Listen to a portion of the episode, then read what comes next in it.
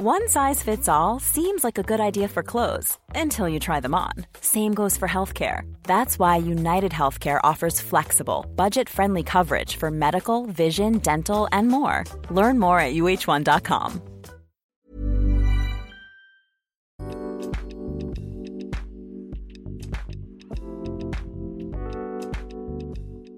Hola, ¿qué tal? Bienvenidos a un Cat Weekly más. Ya perdí el número de los Cat Weeklies donde vamos, pero estamos por el 60 y algo más o menos.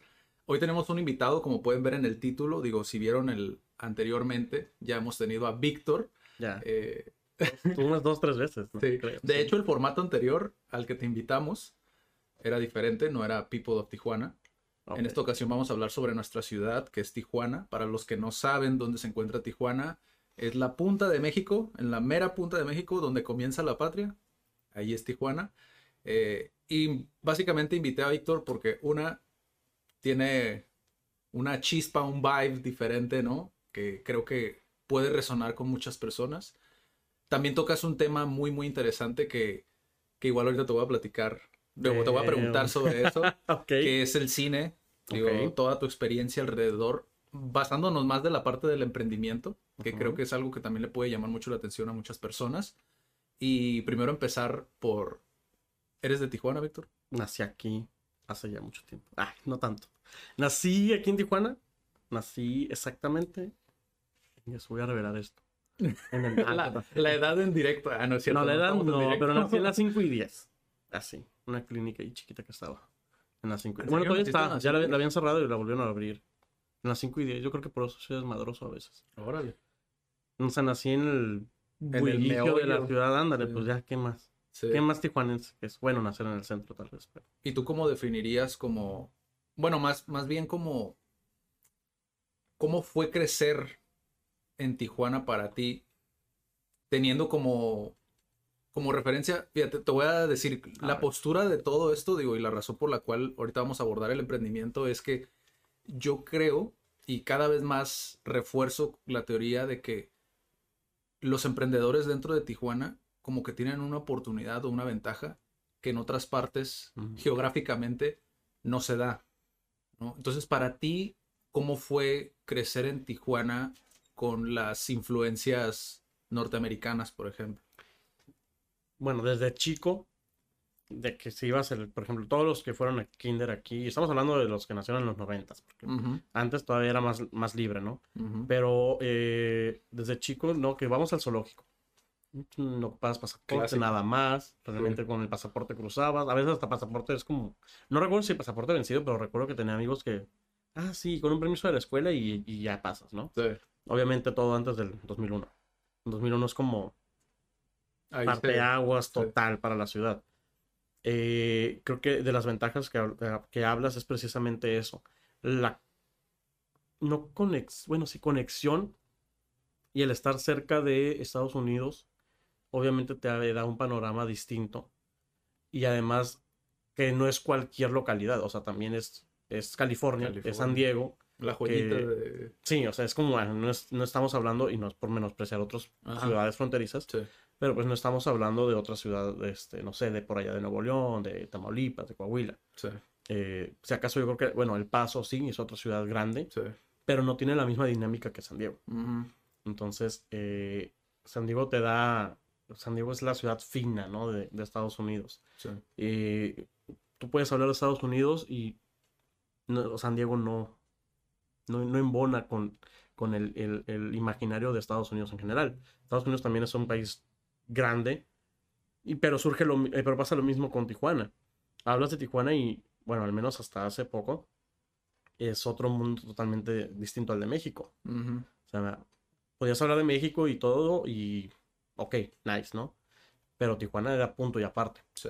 cada vez más estamos integrándonos como a esto de nos estamos mexicanizando y hasta cierto punto eh, he visto que para muchos dentro de, de allá de tal vez Ciudad de México estamos teniendo una relación bastante cercana a diferencia de antes, ¿no? Que existen los típicos pleitos, ¿no? Ay, sí, Ciudad de México, los chilangos. Los chilangos contra los fronterizos, ¿no? Uh, sí. Y ahora no. Ajá, provincia. Sí. No digan provincia. Por favor, no. Este, sí, no. Sí. Eh, ahora no, ahora sí veo, vemos esta como conexión con Ciudad de México y las ventajas que puede tener Ciudad de México, pero además está dando esta fusión de las ventajas que tenías estar en frontera. Entonces, eh, lógicamente, hablar de Tijuana siempre va a significar hablar de Estados Unidos, no porque adoremos ese país, o sea, independientemente de la, su situación político y económico, eh, estamos al lado. Es como una identidad aparte, ¿no? Claro. Es, es una mezcla a final de cuentas. Yo, hay, una anécdota que a mí me gusta contar porque este, personas que nacieron, por ejemplo, en los 60s, que tenían, que no conocían el peso. Así es. A mí, por ejemplo, hay varias personas que incluso ya que tienen, pues que nacieron en esa época, eh, que me dicen que la- de su experiencia la, de la primera vez que recibieron un peso, que dijeron, ¿y esto qué es? Porque para ellos eran los quarters, ¿no? Las, las, las pesetas, pues, Sí. de, de Estados Unidos, la moneda americana como tal.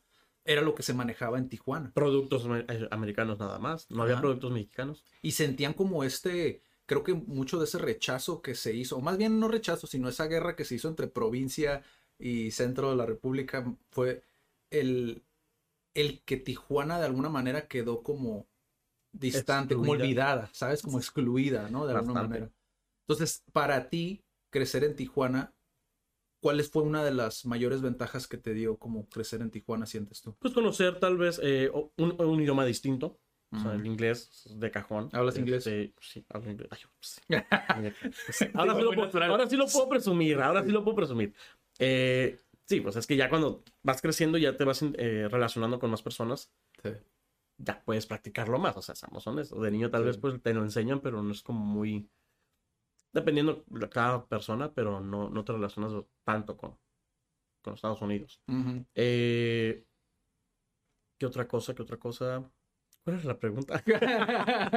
sí, o sea, ¿cómo crecer? O sea, ¿alguna ventaja que te dio el crecer en Tijuana que sientes tú ahora que ya desde tu experiencia que ves como el resto de la República dices, esto no existía cuando yo estaba creciendo y siento que esto me dio algún tipo de ventaja, ¿sabes? Como el, el crecer en Tijuana, por ejemplo, te cuento, para mí yo siento que eh, la, los medios, como por ejemplo el, el que yo creciera, y esto lo vi no hace mucho, eh, hace unos años, los videojuegos, ya lo había contado anteriormente, antes no venían traducidos ni venían doblados, ¿no? Entonces, el hecho de, de estar posicionado aquí en Tijuana, el hecho de tener ese acceso inmediato como al idioma o, o el cruzar, el escuchar, me permitió como empezar a aprender el idioma mediante los videojuegos. No sé si me explico, ¿no? sí. Pero es, es como esa ventaja que me dio que a final de cuentas también la, inmedi- la inmediatez, porque antes no existía Amazon. Antes no existían estas, este tipo Sí, de no. cuestiones para poder comprar esos tipos de productos, ¿no? Y ya, eh, muy bien, ya. Ahora sí tengo la pregunta muy bien. Es que, es que siempre hemos eh, tenido esta ventaja de que si no teníamos acceso mediante México, o sea, como ente, sí lo tenemos por Estados Unidos. Y en muchas cosas, aunque ya estamos más conectados con el país, aún así seguimos como teniendo esta, las vacunas ahorita, por ejemplo, la de COVID.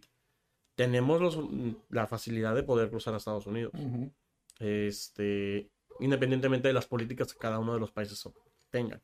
Entonces, eh, ventajas personales que yo veo es, o al menos la que yo creo que es más importante, es como estar abierto, yo siempre lo he dicho, una persona que nace o que crece en Tijuana debe, debe, digo debe porque posiblemente no, no todos lo son, pero tener una mente más abierta. O sea, llega gente, eh, el tener acceso o al haber tenido acceso aquí en la, en la ciudad, te permite conocer más culturas. O, o si no te permite conocer más culturas, al menos si tienes esta, como este chip de que el mundo no es nada más como tú lo conoces. O sea, de, de mi mundo y mi circulito y ya. Que podemos caer fácilmente en eso. Sí. Pero una vez que decides abrirte, incluso dentro de la misma ciudad, vas conociendo, pues ahora sí que más tipos de comida, más tipos de pensamiento, ideologías, Sí. ¿no? E- Entonces, creo que a diferencia de otros lugares, porque Tijuana sigue siendo relativamente una ciudad chica, Sí. es una ciudad chica mediana a comparación de otras grandes urbes como Tokio, Nueva York, Londres, Ciudad de México. Sí. Eh, y aparte es una ciudad muy joven. Entonces, el hecho de ser una ciudad joven y crecer muy rápido y estar alimentándonos de tantas culturas de los mismos mexicanos, o sea, mismos de, de otros estados en México, de Estados Unidos, tenemos comunidad china, francesa, haitianos, hondureños. Sí. Entonces, cada vez se va nutriendo más. Y creo que esa es para mí la principal ventaja. Obviamente, la migración va a tener ciertas desventajas, pero es la principal ventaja que uno tiene al, al crecer aquí. Que de repente ya no te va a espantar. Ay, veo una persona con ciertas características trabajando en, en otro lugar. Sí. O sea, ah, sí, en mi ciudad pasa. Ajá. Es como, ok, Sí, ya. creo que también es una gran ventaja que muchas veces la gente como que lo, lo engloba como diciendo, ¿qué tiene de bueno Tijuana? Su gente, ¿no?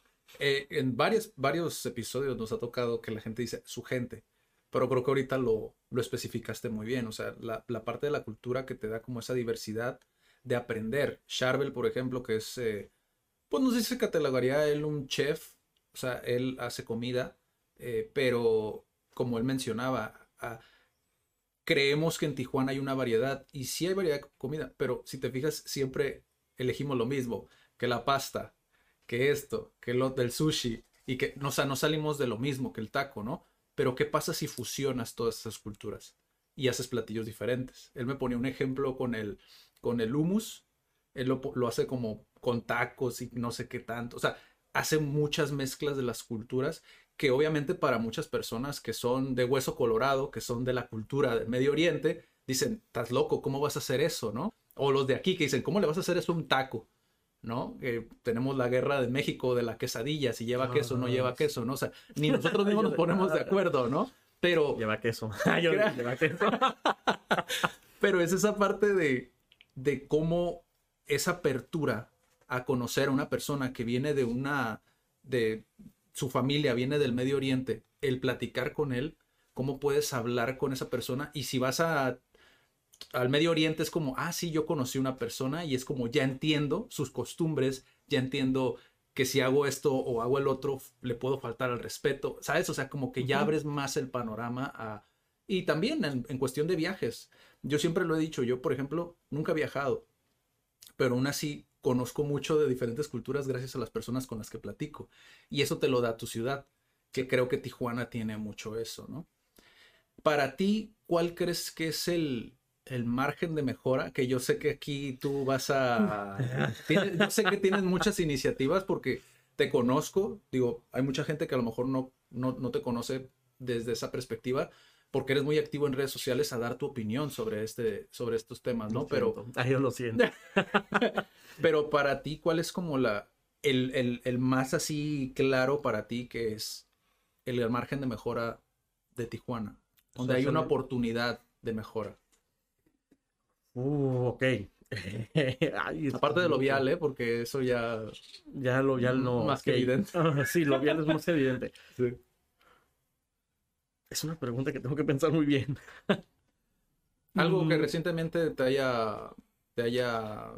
Yo creo que sin entrar tanto en lo vial, precisamente es como mm, mezclar esta parte de eh, infraestructura urbana, sí, pero enfocado a lo social. Mm, Que de verdad fomente, o sea, se fomente en toda la ciudad. O sea, sabemos que es una ciudad que siempre va a estar recibiendo personas de otros lugares. Sabemos que se han manifestado muchas personas en contra de. O sea, Sí. tampoco sería bonito decir nuestra ciudad siempre va a recibir con los brazos abiertos a todos. Pero sí hay gente que se ha- o sea, que tiene ciertas ahí como espinita de no querer aceptar a otros. Pero entonces yo creo que fomentar desde, de- de- integrar desde la parte urbana el, el tener, no sé, cierto apoyo a comunidades de otros lugares, que si la comunidad china, la comunidad haitiana, eh, fomentar estos, yo sé que, por ejemplo, los monumentos que ahorita están de, de moda de que no, es que no significan mucho si no se le da un valor, buscar la forma de que en toda la ciudad haya este, o sea, fomentar el valor. Yo sé que el, el- el patriotismo como tal está un poco ya sobrevalorado en estos tiempos, pero también la globalización ya está pasando como a un plano muy diferente a lo que se hacía antes. Sí. Entonces, yo siempre he dicho, ¿por qué no pensar siempre global? Yo, bueno, no me lo dijo yo, hay mucha gente que lo dice, pero pensar global y aplicarlo localmente. O sea, ¿sabes? De, nuestra ciudad es extensa, desde playas hasta acá, hasta la parte de las montañas, pero, sin, eh, pero todo lo cultural y lo histórico se mantiene en un mismo espacio. Centro, zona río. ¿Por qué no fomentamos más para acá? O sea, si sabemos que hay comunidad francesa en playas, pues qué bien, ¿no? Va a hacer actividades de este tipo. Este, la comunidad tiene ni se diga, ¿no? Que han venido y, y, la verdad es que, o sea, lees los comentarios en redes y toda la gente se pone, no, es que son muy trabajadores. Pues sí, pero no nomás se trata de que sean trabajadores y ya, tampoco es como que vienen a estar esclavizados trabajando, sino que nos, qué podemos nosotros aprender y qué pueden ellos aportar a esta mezcla, precisamente. Darles como cierto el respeto eh, que merecen como su cultura. Nutrirte, ¿no? pero también nutrir la ciudad de ellos. Entonces, eh, digo, tratando de no ser como lobial y todo eso. Pero sí, o sea, sabes que yo algo que me gustó mucho cuando fui a Querétaro era de que había muchas plazuelas. Y si vas al centro del país, te darás cuenta que en todas las ciudades hay plazuelas. Sí. Entonces, siempre me llamó la atención, ¿por qué en Tijuana no hay plazuelas? ¿Por qué no hay parques? Porque, ¿sabes que La plaza del haitiano, digo, suena muy genérico, pero la plaza del haitiano. La plaza de... Tenemos nuestro little... ¿Qué? Ah, se me olvidó el nombre. ¿Little Haití? No, mentira. ¿En el centro? ¿O en dónde? No, este. La comunidad haitiana, pero se me olvidó el nombre. Eh, el, bueno, el punto es fomentar esos espacios públicos, de por sí que hacen falta, pero aprovecharlos para integrar a todas las personas, ¿sabes? Entonces creo que esa es un área de oportunidad eh, en cuanto a lo social y en cuanto a lo económico, pues ahí sí de muchas cosas, ¿no? Sí. Eh, agilización de trámites, o sea, definitivamente. Es horrible tener que... La otra... Eh, justo ayer estaba platicando esto de las licencias. Nada más tenemos dos oficinas para licencias. Para toda la ciudad. De dos millones de habitantes. Sí. Tenemos que descentralizar. Nos quejamos de la centralización en el país, pero no descentralizamos aquí también. ¿Sabes qué? Trabaja más en las delegaciones. Sí. Las delegaciones no están, pues ahora sí que de okis nomás. Tijuana se divide en delegaciones y deberíamos de fomentar como la autonomía. Ay, eso es, esto, ya llegué al punto. Eso, eso, eso mero. Ese es el, área de oportunidad que creo que es mejor. Fomentar la autonomía que tienen las delegaciones. Porque no elegimos a los delegados también. imagínate que cada delegado sea un partido distinto o independiente. Independiente del alcalde. Yo sabía que Víctor no iba a defraudar al, preguntarle esta pregunta, porque yo sé, o sea, yo sé que tienes como esta parte de, fuiste columnista también, ¿no? O sea, tuviste también como esta parte, no tanto política, sino más como en el, en el aspecto de ver las problemáticas como dentro de la ciudad y intentar abordarlas, ¿no? Y tienes también tu opinión muy estructurada. De hecho, alguna vez, digo, no sé si quieras compartirlo, ¿no? Pero tienes este hobby de... ah, sí, sí, sí, bueno. Voy a sacar mi, mi talk aquí, ¿no? Este... Sí, tengo un mapa por ahí de como de ideas que se pueden realizar, ¿no? Desde lo vial, que no queremos hablar lo vial. no, no sé. Bueno, lo vial, pero también como ciertos proyectos, ¿no? O qué estaría mejor aquí o allá, este, eh, pues en la ciudad, y obviamente vas, se va, bueno, he ido aprendiendo porque, pues, tecnicismos que tal vez yo no, no, no, conozco, pero aprendes, ¿no? De otras personas, aprendes de arquitectos, de urbanistas, de personas, este, de activistas sociales, de, emprendedores, de empresarios. Entonces, me, me, me, parece que todos, todos como ciudadanos deberíamos ser responsables de, de poder prestarle atención a la ciudad, no nomás es, ay, sí. Sin necesidad de que seas un especialista, ¿no? Ajá. El hecho de tú nutrirte lo suficiente como para entender cuál es la situación. No, pues es que si me preguntas hace cinco años, yo te decía, pon un puente, pon un puente. Ajá, y después es como de un urbanista decir, espérame, o sea, no puedes llenar de puentes la ciudad. Ajá. O sea, reduce los carros. Ok, bueno, va. Y luego puedes decir como de, eh, apoyen, ¿no? Pongan teatros en todos lados. Espérate, pero primero tienes que educar a la gente que se vaya. ¿No? ¿De qué sirve poner 5 10 museos en cada delegación y, van a estar solos? Sí. Ahí tenemos el Museo de las Californias y no lo mejoran, o sea, ya todos va, ya sabemos que nos va a salir una rata en el baúl, o sea, ya. Sí, hay una rata. Bueno, había una rata. No sé. Bueno, parecía rata. Ajá. Ya, ya spoileé, no. ya spoileé la, la mejor dinámica del museo. Bueno, el punto es ese. Eh, el trabajo de las delegaciones es lo que debería ser mucho más autónomo porque ¿cómo poder hacer que una ciudad que está creciendo eh, vaya teniendo esta, pues vaya fomentando la identidad, ¿no? O sea, no es como que queramos dividirnos, ¿eh? saludos a la diputada, quiere dividir en dos municipios, Tijuana en el caso. Antes de llegar a eso, o sea, mucho antes de llegar a eso, y lo digo, no me importa, o sea, no me importa que, que lo veas. ah, Sí. antes de llegar a eso es como, a ver, fomenta que los, la gente de playas trabaja por playas sin caer en, en pasiones y decir que, ay, pongan una garita en playas porque playas es lo mejor, o sea, tampoco, ¿no? Pero sí como, ¿sabes qué? Voy a, soy de playas, trabajo por playas, o sea, voy a fomentar el trabajo en playas y la mesa y Otay y, o sea, la presa, Cerro Colorado, cada una de las delegaciones Sí. trabajar, que la gente sepa, o sea, sabes que yo pertenezco a la delegación Cerro Colorado. Sí, soy tijuanense, pero mi delegación es Cerro Colorado, la ubico. Sé cuáles propuestas podrían funcionar. O sea, tanto en el, o sea, desde el aspecto social, económico y político, si cada delegación fuera un poco, no independiente obviamente, porque eso sí ya sería municipio, pero eh, autónomo, o sea, un poquito más libre, ahí yo creo que sí podría funcionar mucho. Sí. Sí, porque ya puedes un poquito Trabajar en lo local, Ah, exacto. ¿sabes qué, alcaldesa? Órale. O sea, focalizarlo, ¿no? Un poquito. o alcalde. No importa. Ahora ahora es al revés, ¿no? Alcaldesa o alcalde. Y también es importante, digo, antes de seguir, que esta pues obviamente es la opinión de Víctor, es mi opinión eh, en ciertos puntos, ¿no? Porque el- la realidad es que siempre se toma como si fuera la verdad absoluta. ¿no? Sí, y es simplemente una propuesta. Ahorita que te lo que- estoy diciendo. Esto. Puede que en unos años te diga, ¿sabes qué? Esto de las delegaciones estaba súper mal. Hay que dividir el municipio. bueno, no creo, ¿verdad? Pero ahorita no lo creo, pero nunca se sabe. Y, y es que esa es otra cosa.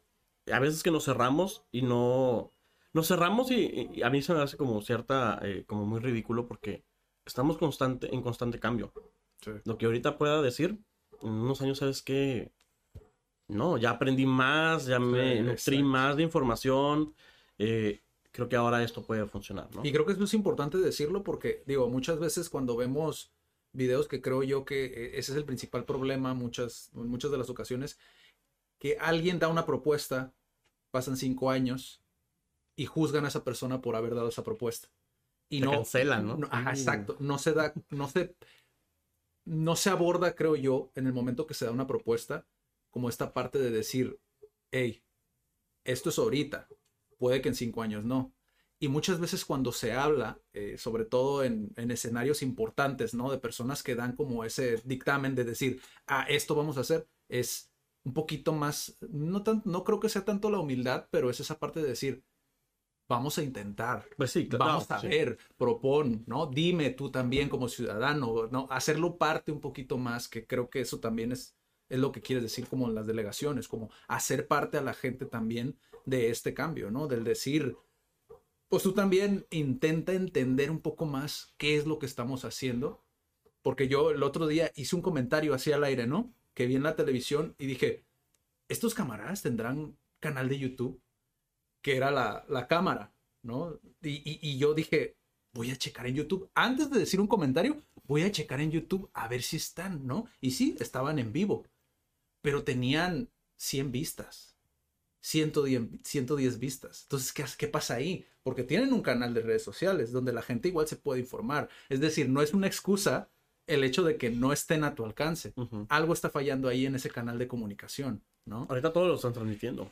Ujú. Sesiones del Congreso lo transmiten. Estamos en el momento en el que, no digo que haya mucha transparencia, obviamente, pero sí hay muchísima más. Sí. O sea, y nada más cuando hay, eh, cuando hay temas que, que- que mueven cierta polémica, cuando estuvieron aprobando lo del matrimonio este, entre personas del mismo sexo, ahí sí todo el mundo estaba en YouTube, ¿no? Sí. Pero hay otras sesiones y la gente ni se entera.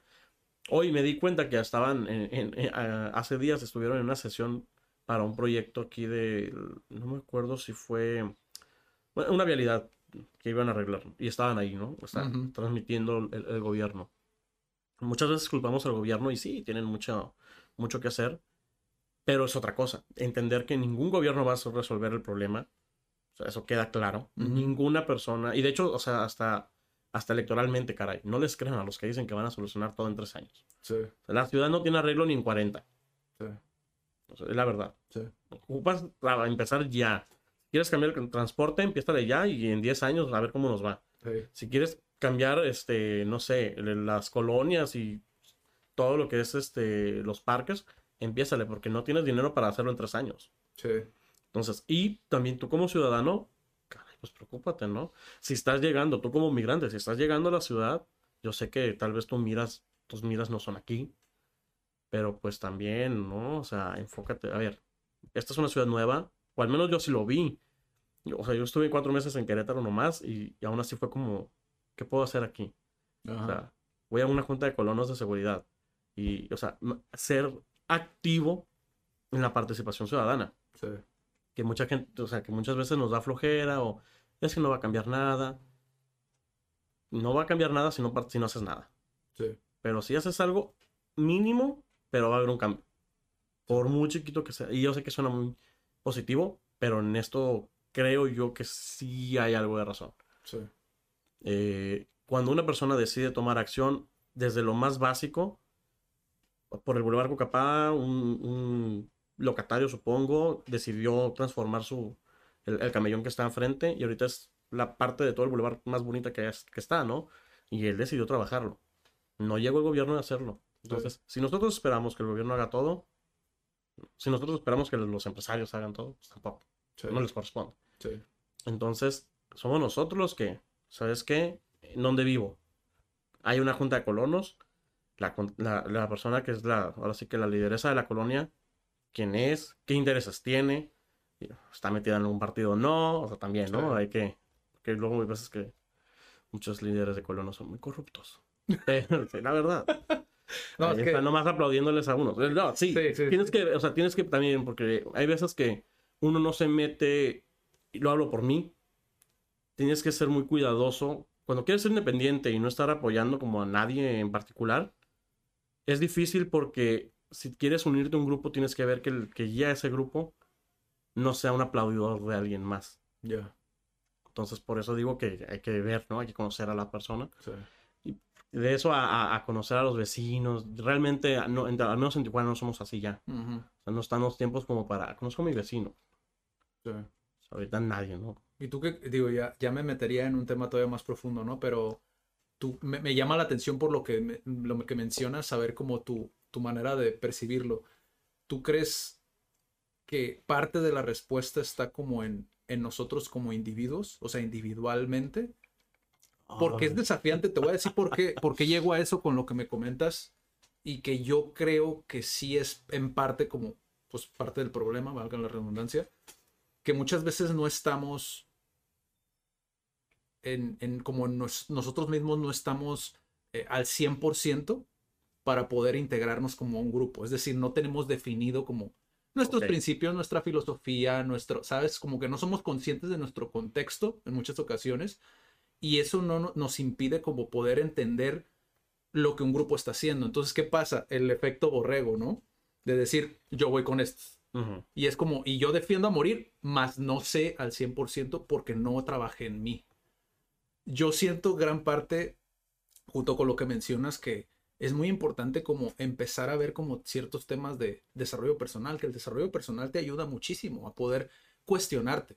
El simple hecho de que te cuestiones constantemente qué estás haciendo y por qué lo estás haciendo y para qué y por quién, ¿no? Porque muchas veces también lo hacemos simplemente porque por marketing, por marca de decir, ah, como este señor estuvo trabajando por tantos años, pues algo bueno de tener, ¿no? Y, ah, te voy a dar mi voto porque estuviste tantos años y porque es el que sigues y es porque es el que conozco. Ándale. Y, ya está, ¿no? Y se acabó y ahí está ahí.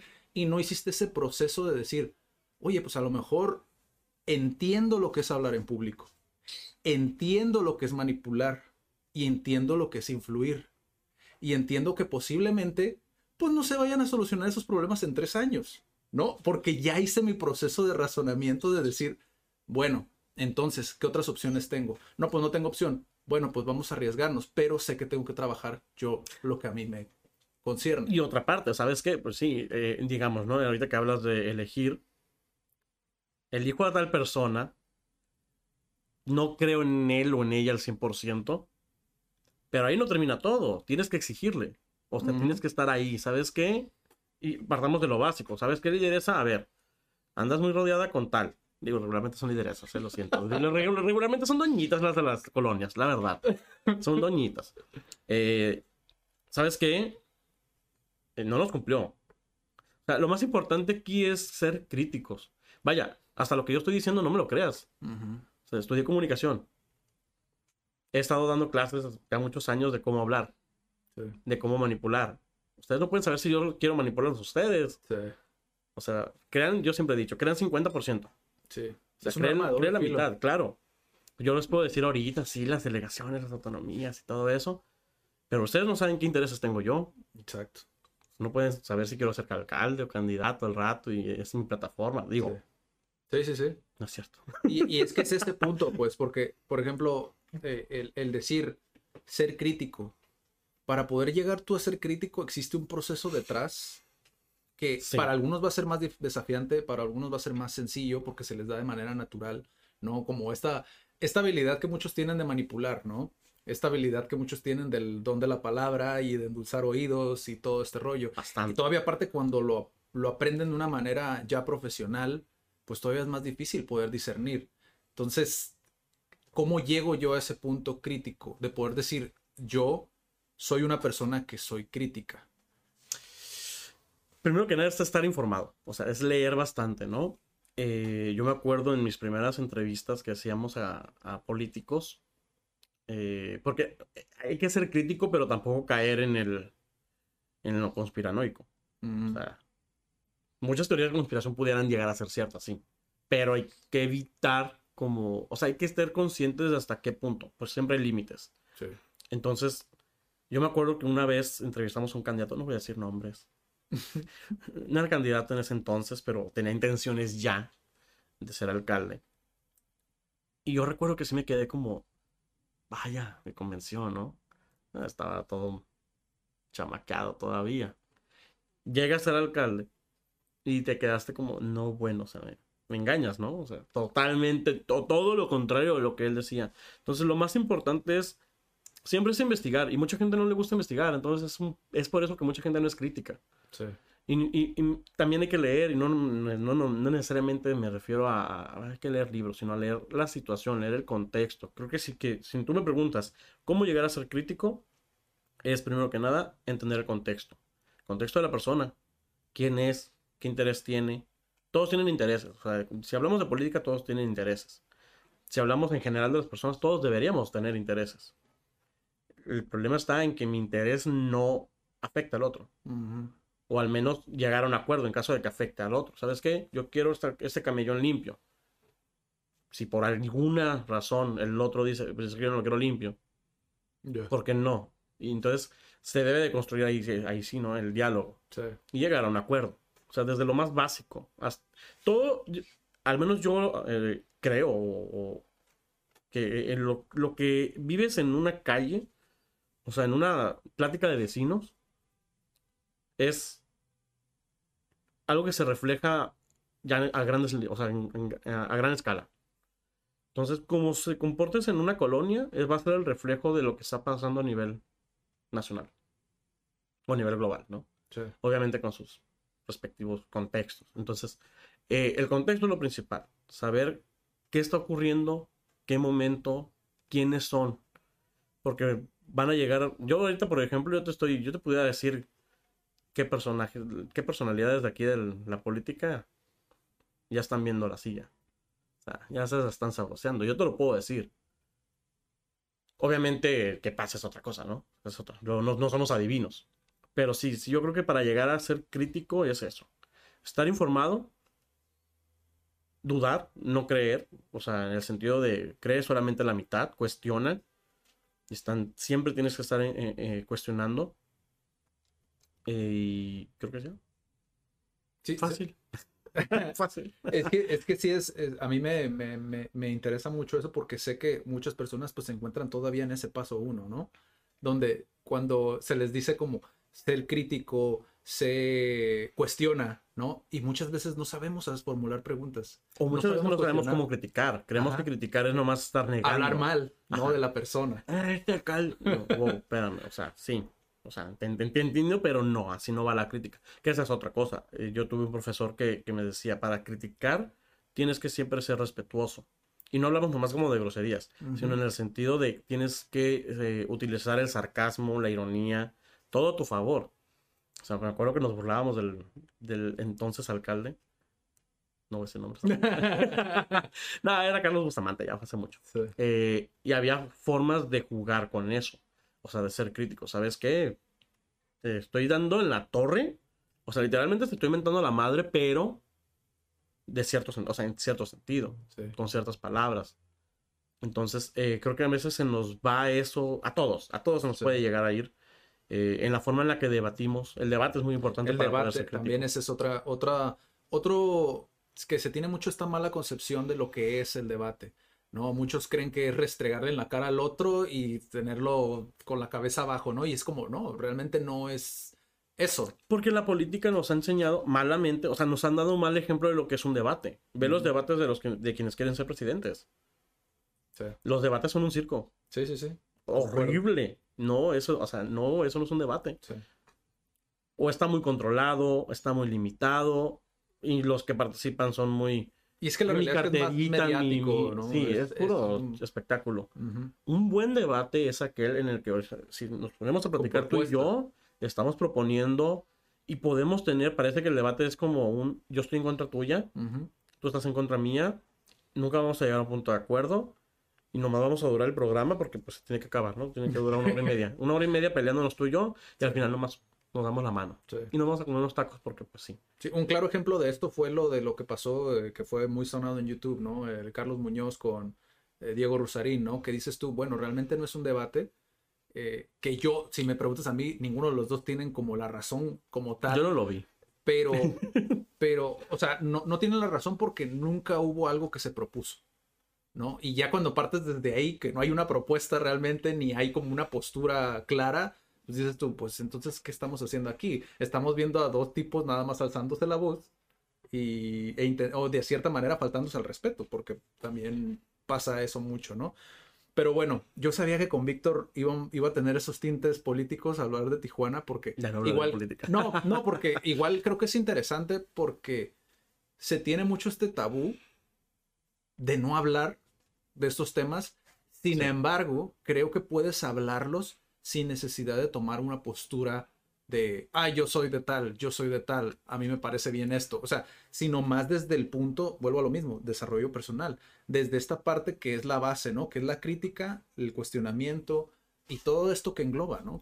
Y de hecho es El muy análisis. importante, es muy importante eh, desde lo que mencionas del desarrollo personal, eh, porque es válido decir yo soy de tal partido. Sí, Es válido, es sí. muy válido. Al, contrario, es sano. Sí. O sea, si, tú me si alguien me dice es que yo soy priista, soy panista, soy de Morena, perfecto. Ahora quiero que seas crítico en tu partido, porque de hecho es lo que se necesita. Más allá de estar, de ser crítico con el otro, ser crítico con tú mismo. ¿Sabes qué? ¿Por qué? Porque al final de cuentas, cada quien tiene una ideología. Sabemos cuál es la ideología de cada uno de los partidos. Sí. Cada quien va a seguir o militar en el que se, vaya, se tenga una ideología similar a la nuestra. Ahora sé crítico allá adentro. Sí. Porque el- los partidos están llenos de personas que van a criticar al otro. O vamos que los partidos están llenos de gente que van a criticarse a sí mismos. La autocrítica es lo que más se necesita aquí. Y a veces caemos en el, es que eres de tal partido. Nice. Se nos olvida en las redes que señalamos al otro de que es que eres del PG, es que eres de aquel, es que eres de acá. No importa. Al contrario, qué bueno que la gente participara más y más en los partidos. ¿Por qué? Porque luego se caen en, en- en los influyentismos, ¿no? Sí. Este, y ahorita te das cuenta de que hay una crisis de partido. O sea, en- hablando, tal vez más me voy a meter poquito, eh, todos los partidos políticos tienen una crisis. O sea, no funciona. La otra vez veía un, de hecho, eh, hay un documental, no me acuerdo, ah, el monopolio de la, de la seguridad o el monopolio de la violencia, es francés, y hablaba de cómo la democracia se está cayendo, cómo la república se está cayendo.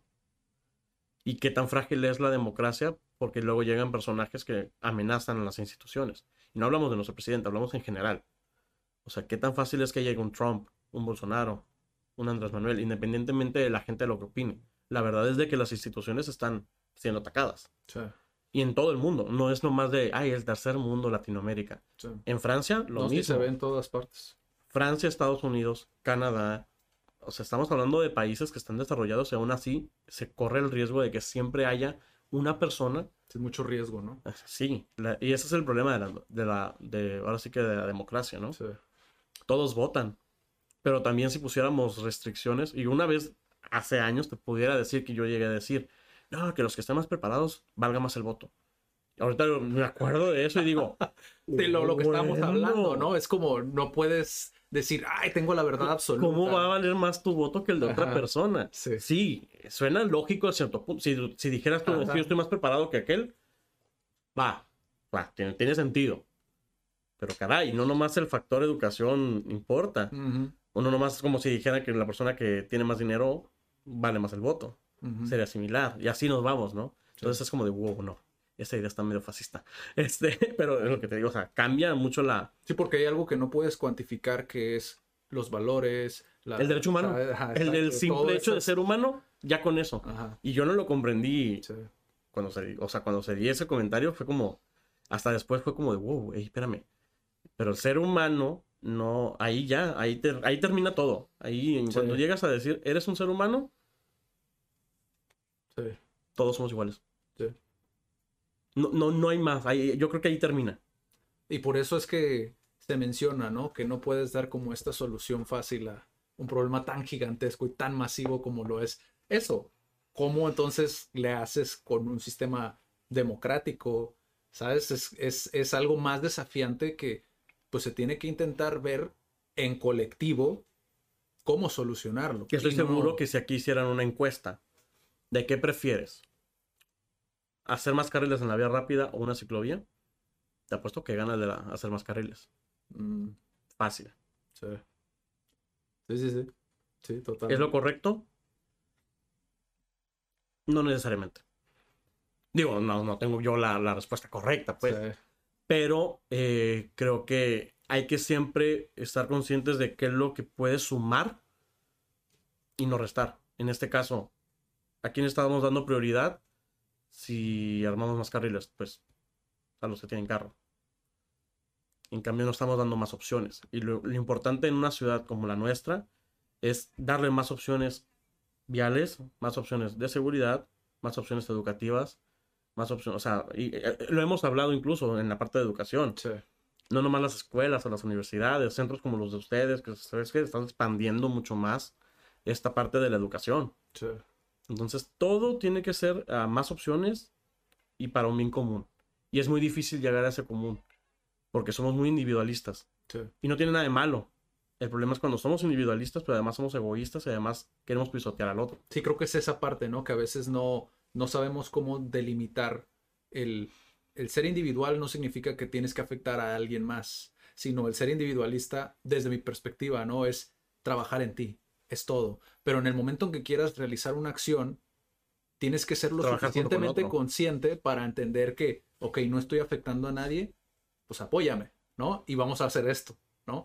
Y, y es desafiante llegar a ese punto Es difícil. es desafiante, pero creo que es posible si realmente volvemos a lo mismo. No estamos hablando de que es inmediato y ya se va a cambiar y se va a solucionar, pero es un proceso que tiene que iniciar. Y desgraciadamente estamos en un ciclo vicioso donde termina un proceso, tiran el, lo- el proceso del otro y vuelven a comenzar uno nuevo. Tiran el del otro y vuelven a comenzar uno nuevo. Entonces, Ay, ay, ay. es desafiante poder en avanzar todo, en ese, en todo. en ese. Política, social, en todo. ¿eh? Sí, sí, sí.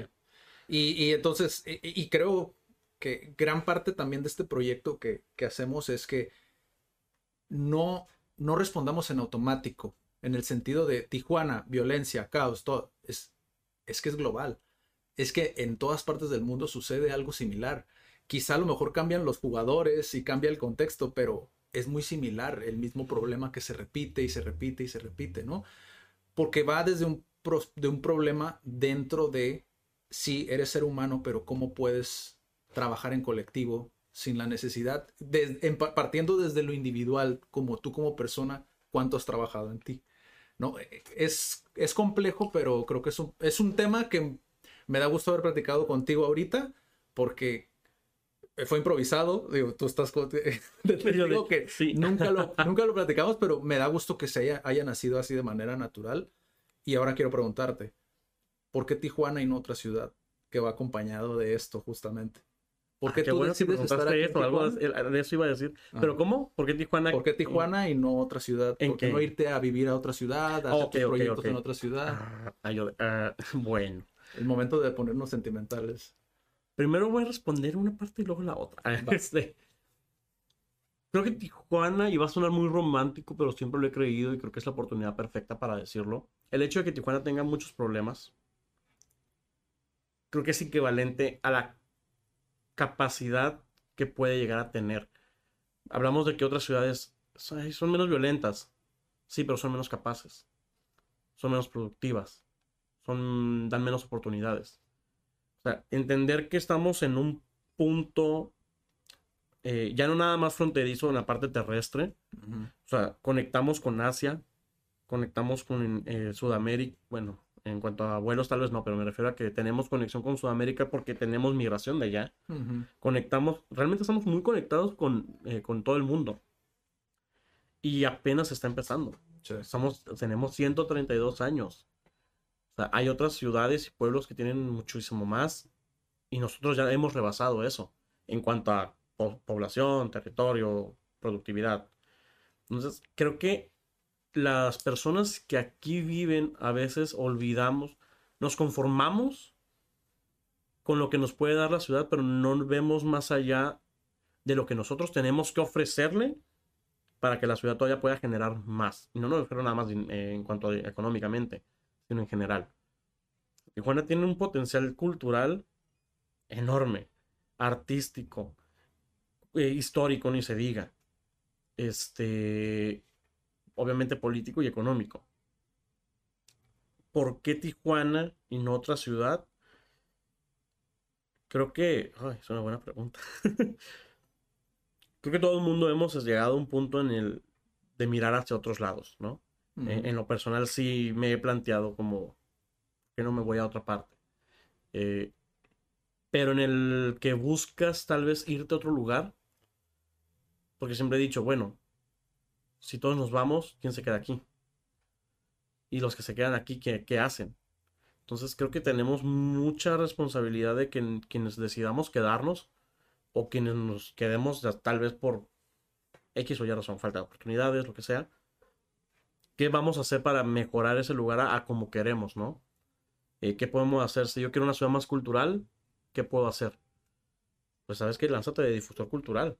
O sea, mueve, muévete, si quiero ser eh, emprendedor, muévete, pero siempre teniendo esta mm, eh, mentalizado dónde quiero vivir o cómo quiero que sea el lugar donde quiero vivir. quiero vivir con Nueva York y, quiero vivir en Ámsterdam y muy liberal. Ah, pues entonces, ¿sabes qué? Júntate con un grupo de personas que quieran aprobar el consumo de marihuana y ahora lánzate. O que la ciudad sea más abierta de mente que hay de hecho una comunidad que, está que haber. que ha de haber, ¿no? Que quiero que haya aborto, pues órale. Entonces, trabajar de lo individual, es que lo que mencionábamos, ¿sabes qué? Individualmente quiero esto, voy a ver quiénes más piensan igual que yo en este punto. Sí. Porque todo el mundo hablamos de, ay, sí, San Diego es muy bonito y, tienen troll y, y, la gente es más, más abierta. Y nosotros, que de hecho, ajá, y luego están los mitos, pero los mitos es otro tema, ¿no? no, ah. los mitos. como el dato curioso. El dato curioso, los mitos. Conforme más conoces, digo, va a ser, tal vez es como la súper obvio. Conforme más conoces de otros lugares, más te das cuenta que somos muy similares. Mm. O sea, tú dirás, ay, Francia, pero desde que vi ese documental de cómo oprimen a los manifestantes, dije, y ese es primer mundo. es como, y ese es primer mundo. Sí no, pues estamos mejor aquí. Sí. O sea, entonces sí, este, conozcan de muchas, intenten conocer lo más que puedan de muchas culturas, de muchos países, de, muchos, eh, de muchas ciudades. Y a partir de ahí, ¿sabes qué? Conforme vayas, más conocimiento vayas adquiriendo, ve qué puedes hacer, con quiénes te puedes juntar para lograr que tu ciudad sea lo que tú quieres. Sí. O sea, en este caso Tijuana tiene mucho para ofrecer. Eh, un clima medio loco, ¿verdad? Y raro, pero... Pero fíjate, el, el otro día yo, yo, justamente porque siempre caemos, ¿no? En algún momento somos incongruentes, ¿no? Con nuestras maneras de ser, que Sí. decimos, no hay que criticar, no hay que esto, pero pues a veces lo hacemos de manera inconsciente, ¿no? Pero el otro día estaba diciendo como, ah, el clima loco. Y justamente Daniela fue quien me dijo, dijo, aquí llegan personas a veces que dicen, el clima de Tijuana es perfecto. Sí. Porque tenemos todo, o sea, tenemos todo, menos nieve, dice que es lo, lo, lo, lo que menos Y el año pasado ¿Tú por se, se, se puso blanquito el Ajá. perro colorado. Tú porque lo, lo ves bonito en la tele, ¿no? Pero cuando ya te pones a ver como tu día a día, tu contexto con nieve, Me pasó en Ámsterdam. Dije, ay, qué bonito, qué bonito el clima así, otoñal. ¿Cuál? Los que viven ahí es como de, sale el sol y es como si estuvieran todos alabando al Dios. O sea, ¿por qué? sí, Porque es como al fin hubo un día soleado. sí, O vas a, eh, la otra vez vi una película eh, de Finlandia, igual. Ay, qué bonito Finlandia. Y tú dices, qué hermoso. Pues sí, es un día de rodaje, no manches. sí. Pero en, en- la misma película decían, cinco meses oscuras. Y yo como de, ¿cómo sería pasar cinco meses a oscuras? Es como, no. Entonces, Sí. nosotros sí tenemos luz a gran- diario, este, tenemos pues nubes, atardeceres bonitos. Sí, Y yo creo que hay que aprovechar esos, tal vez son pequeños detalles. Obviamente tenemos muchos problemas, pero esos pequeños detalles que cuando te dicen Tijuana es fea, yo digo, no. Tijuana no es fea, tiene muchos problemas. Y tiene mucho que solucionar, o sea, que tiene mucho que arreglarse. Pero Tijuana, Tijuana, no es fea. Es un valle muy hermoso, con lomas que eran bonitas. Digo, pues obviamente se urbanizó. Pero, o sea, digo, hay que ser honestos, obviamente se urbanizó, pero, pero digamos, el, el- el aspecto natural, pues, de la ciudad era, era muy bonito. era muy bonito, Sí. claro. Y sus, el hecho de que haya viento y el, el hecho de que este, los atardeceres lo hacen ver, mm, es una ciudad bella realmente. Sí. Y a nosotros nos corresponde seguir manteniendo esa estética o esa belleza desde lo más principal, como tal vez barrer nuestro enfrente de casa, apreciar más la naturaleza, cuidar árboles, estar conscientes de qué árboles plantar, esa es otra, pero luego hablamos de eso. Sí, la cuestión de la limpieza creo que es algo muy, muy importante que también creo que, digo, también lo vería yo como una oportunidad, pero cae dentro de lo que platicábamos. O sea, esa, No, es básico, esa- o sea, esa responsabilidad social, pues de la gente de- también de, de empezar de lo más básico, porque también hablar, y es que yo escucho a muchas personas decir, tienes que ser responsable socialmente, pero te soy sincero, cuando yo empecé a emprender, que estoy hablando de un chico de universitario, cuando decían tienes que ser responsable socialmente, no lo entendía del todo. ¿En qué pensabas?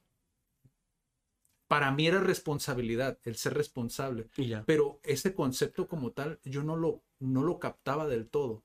Y muy poca gente realmente lo platicaba. Y esto fue a raíz de un emprendimiento que yo vi que era un emprendimiento social. Desde ahí fue cuando yo escuché por primera vez como eso de tienes que ser responsable socialmente, ¿no? Y yo decía, qué vergüenza para muchos decir, salí de la universidad y no conozco ese concepto, ¿no? Es decir, no sé lo que engloba, porque sí, si lo separas, pues entiendes qué es, ¿no? Pero no sé lo que engloba. Y, y para muchas personas, cuando escuchan conceptos como ser responsable socialmente, hay que bajarlo más y decir, barre tu banqueta. O intenta pensar en qué puede molestar a la otra persona de al lado. La cultura vial, lo mismo.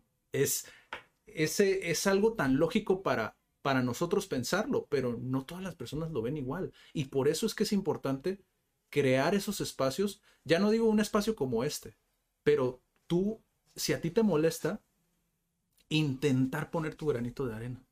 Intentar hablar con esas personas que piensan igual que tú. Es como, ok, ¿qué vamos a hacer? Pero muchas veces no lo hacemos, ¿no? Esa es otra cosa. por- sí. por- Nos, nos da desidia, eh, tiempos, cada quien es Sí. en su mundo. Es como la parte negativa del individualismo. Sí, sí, sí. Eh, es una ciudad muy, para bien o para mal, muy dinámica. Cada quien tiene sus tiempos, que dos, Sí. tres trabajos. sí. Los traslados son muy largos. O sea, realmente todo está conectado y ya cuando lo ves, o sea, aquí lo platicamos y lo hablamos muy a la ligera Sí. y pudiera parecer que lo digo muy, ay, sí, este lo dice bien fácil. Pero una vez que ya en serio te pones a, a pensar cómo se puede arreglar, Sí. es un embrollo muy, muy grande. Sí, sí. Es un problema muy Sí, grande. porque Hiring for your small business? If you're not looking for professionals on LinkedIn, you're looking in the wrong place. That's like looking for your car keys in a fish tank. LinkedIn helps you hire professionals you can't find anywhere else, even those who aren't actively searching for a new job but might be open to the perfect role. In a given month, over 70% of LinkedIn users don't even visit other leading job sites. So start looking in the right place. With LinkedIn, you can hire professionals like a professional. Post your free job on linkedin.com/people slash people today. Hey Dave, Yeah, Randy. since we founded Bombus, we've always said our socks, underwear, and t-shirts are super soft. Any new ideas? Maybe sublimely soft. Or disgustingly cozy? Wait, what? I got it. Bombas. Absurdly comfortable essentials for yourself And for those facing homelessness. because one purchased equals one donated. Wow, did we just write an ad? Yes. Bombas. Big comfort for everyone. Go to bombas.com slash ACAST and use code ACAST for 20% off your first purchase. si realmente eres empático con la causa, empiezas a ver, ok, pero ¿cómo soluciono esto? Y ahora, ¿cómo soluciono esto? Y es como vas tapando hoyitos, pero van saliendo otros y otros y otros. Y te das cuenta que es donde ya necesitas, pues a lo mejor no profesionalizarte como tal, sino buscar apoyo. Y antes llegaba en el mapa y decía, aquí puede ir una calle y un parque, muy bien, y todas las casas. Y después es como de, ¿y cómo lo vas a quitar? ¿Dónde va a vivir esta ¿Y gente? ¿Dónde va a vivir esa gente? O sea, sí, muy chulo decir aquí, Sí, parque, ahí está. Sí, Y lo que implica económicamente, lo que digo, obviamente está muy tonto pensar, ¿no? Llegar y poner Sí. un parque.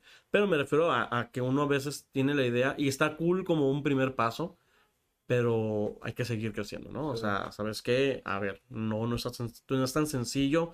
A veces no entendemos que son procesos muy extensos, eh, como, como los temas jurídicos, por ejemplo. ¿Para qué tanto artículo? Pero después te das cuenta de que cada uno de los artículos está ahí por algo, ¿no? Y es como, sí. ah, ok, ya Porque después entiendes muy- todas las páginas de los... Somos muy inteligentes a nuestra conveniencia Sí. y vamos encontrando las maneras de engañar al sistema y, y todo está por algo. También he tenido experiencias, ¿no? Con otras personas, pero sé que podemos aquí platicar durante dos horas nada más de la parte social de la, sí. de la, de la ciudad o, o política o económica, pero me gustaría saber ahorita que mencionaste el inglés, ¿cómo fue tu proceso? Porque ya platicamos de la parte bicultural, ¿no? Que tenemos Estados Unidos, que tenemos muchas facilidades, muchas oportunidades. ¿Tú lo aprendiste desde pequeño? eh, desde primaria. Desde la Sí, primaria. desde la primaria. En Ahí no empezó tu en- proceso. En, kinder no tuve porque fui una de gobierno. Esa es otra, eh, neta, ya. Gobierno, ponte las pilas. Si no enseñas inglés, estás... pues, No, la verdad es que sí me Sí. da mucho coraje eso. Sí. O sea, lo- temas tan básicos como inglés, computación, no los enseñan desde primaria, es como de... Si los niños te salen a los dos años usando tabletas, ¿qué estás esperando hasta primaria o secundaria para enseñarlos? Van muy rezagados en ese. Horriblemente. Sí. Eh, la- el inglés yo lo empecé a aprender y de hecho, justo estos días estaba recordando a mi profesora de, de inglés de la primaria. Porque de ella aprendí todo. Mm. O sea, me refiero a que en la primaria eh, tuve todo lo básico, pero más. O sea, recuerdo que hasta nos decía, lo que les estoy enseñando les van a enseñar en preparatoria. Y sí, la parte gramatical, eh, todo fue en la primaria. O sea, te puedo decir que en secundaria mi inglés bajó. No, no fue como que mejorara. La preparatoria, y en la preparatoria tuve un buen maestro de inglés también. Sí, la verdad, mis respetos. A ese sí voy a decir nombre. Saludos, Avi, si me ves algún día. Eh, que creo que sí los ve. Ah, espero. Bueno, anda muy metido en temas sociales, entonces de Sí. repente creo que ve muchas cosas. Espero que sí los vea. Este, universidad, con todo respeto a veces, pero más o menos, ¿no? Eh, tuve un buen maestro de inglés, pero nunca fue lo mismo. O sea, te puedo decir que lo, nada más era recordar lo que me habían enseñado en la primaria. Desde la primaria tuve la base. Eh, creo que lo importante fue lanzarte a tener relación con otras personas, que es algo que ustedes hacen y está muy cool, como de esto de, de brindar ¿no? espacios para que se junten las personas y platiquen, que Sí. interactúen. Sí. Eso es lo más importante. Porque muchas veces por nervios, por, eh, ay, es que soy muy penoso y siento que mi inglés suena como, pues ahora sí, como Salma Hayek, ¿no? Como si suena como Salma Hayek, mira dónde está Salma Hayek. O Sí, sea, exactamente. ¿Sabes qué? Y yo me di cuenta mucho de eso. En Estados Unidos hay una gran variedad de acentos. ¿Qué te da pena? Sí. Yo tuve que. eh, ahora sí que. No debido a muerte, pero. Hablaba inglés. O, o, o sea, era importante, vaya. Sí. O sea, sí era importante. O hablaba inglés o me iba a ir mal en algo, ¿no? ¿Por qué? Tuve- Ah, lo puedo decir. Ah, sí. No, no, nada malo. Cuando fui, eh, a- eh, perdí un vuelo en Europa. Ah, ok. Es que no quiero sonar algo muy clasista, van a pensar que soy white. No, no, al contrario. quiero que mejor- piensen que soy white. Fue horrible, ¿ok? Ok, Víctor no, no es white chicken, No ¿eh? soy Porque white, chican, por favor. o sea, sí me endudé. Este, eh, pero perdí el vuelo. Y era como. eh, perdí el vuelo en Italia, casi nada, ¿no? Llorando con, con mis. pero en Italia. Nada, la verdad sí sufrí. En ese momento sí fue horrible. Fue, de las cosas más horribles del mundo. Ya después te quedas como de qué bonito. Pero no, en el momento sí. Perdiste el, el vuelo por, por... Desde Tijuana perdí muchas cosas, pero Ah, ok. sí, horrible. El punto es de que ahí sí llegó un momento en el que me tenía que quedar mm, a fuerzas, ¿no? Eh, pero no tenía dónde. Y el los policías, muy, muy- muy amables en Italia, pues no, ha- yo no sé hablar tanto italiano, o sea, me, me, me medio defiendo con mi 12% de italiano, pero segundo Duolingo. este, y luego tengo la- la- el mito de que ellos no suelen querer hablar inglés. Ok. Entonces dije, bueno, yo me fui por el mito. Me dijeron que nunca hablara inglés, que hablara español, que porque odian a los gringos. Dije, bueno, no, yo no sé, ¿quién soy yo para negarle eh, el de? Entonces ya hablé español, pues más o menos entendían, pero pues, el inglés es lo importante, caray. Es, es el idioma que todo el mundo habla. O, de, o está estandarizado, pues. Entonces, entre español, inglés italiano, ocupo quedarme aquí. O sea, ocupo quedarme aquí en el aeropuerto, no tengo dónde llegar, no tengo dónde quedarme. Ahí fue donde, ¿tú crees que me puse a pensar en la pena o que cómo suena mi acento? Una, dije, estoy en Italia, no es como que hablen inglés, ¿no? o sea, digo, el inglés de ellos es como, Sí, es como- es como el mío. No sientes la presión de que te van a juzgar, vaya. Exacto. No, es- es- Y pues la otra es, tienes que quedarte aquí. No puedes estar en la calle. sí. Entonces, muchas veces no hay que esperarse hasta esos momentos, no digo, no debido a muerte, pero sí de, y muy importantes, pues, eh, Pues que realmente no, no sabías qué podía llegar a pasar. sí, Pues. no, o sea, te quedas afuera y es como, Ajá. ¿y ahora? Entonces, independientemente del lugar. Sí. Entonces, eh, sí, la, la idea es láncense a hablarlo, no importa que se equivoquen. Eh, la pronunciación va mejorando con el tiempo. Escuchen mucha, mucha música en inglés, vean muchas películas en inglés, lean los subtítulos. Eh, a veces que nos da flojera.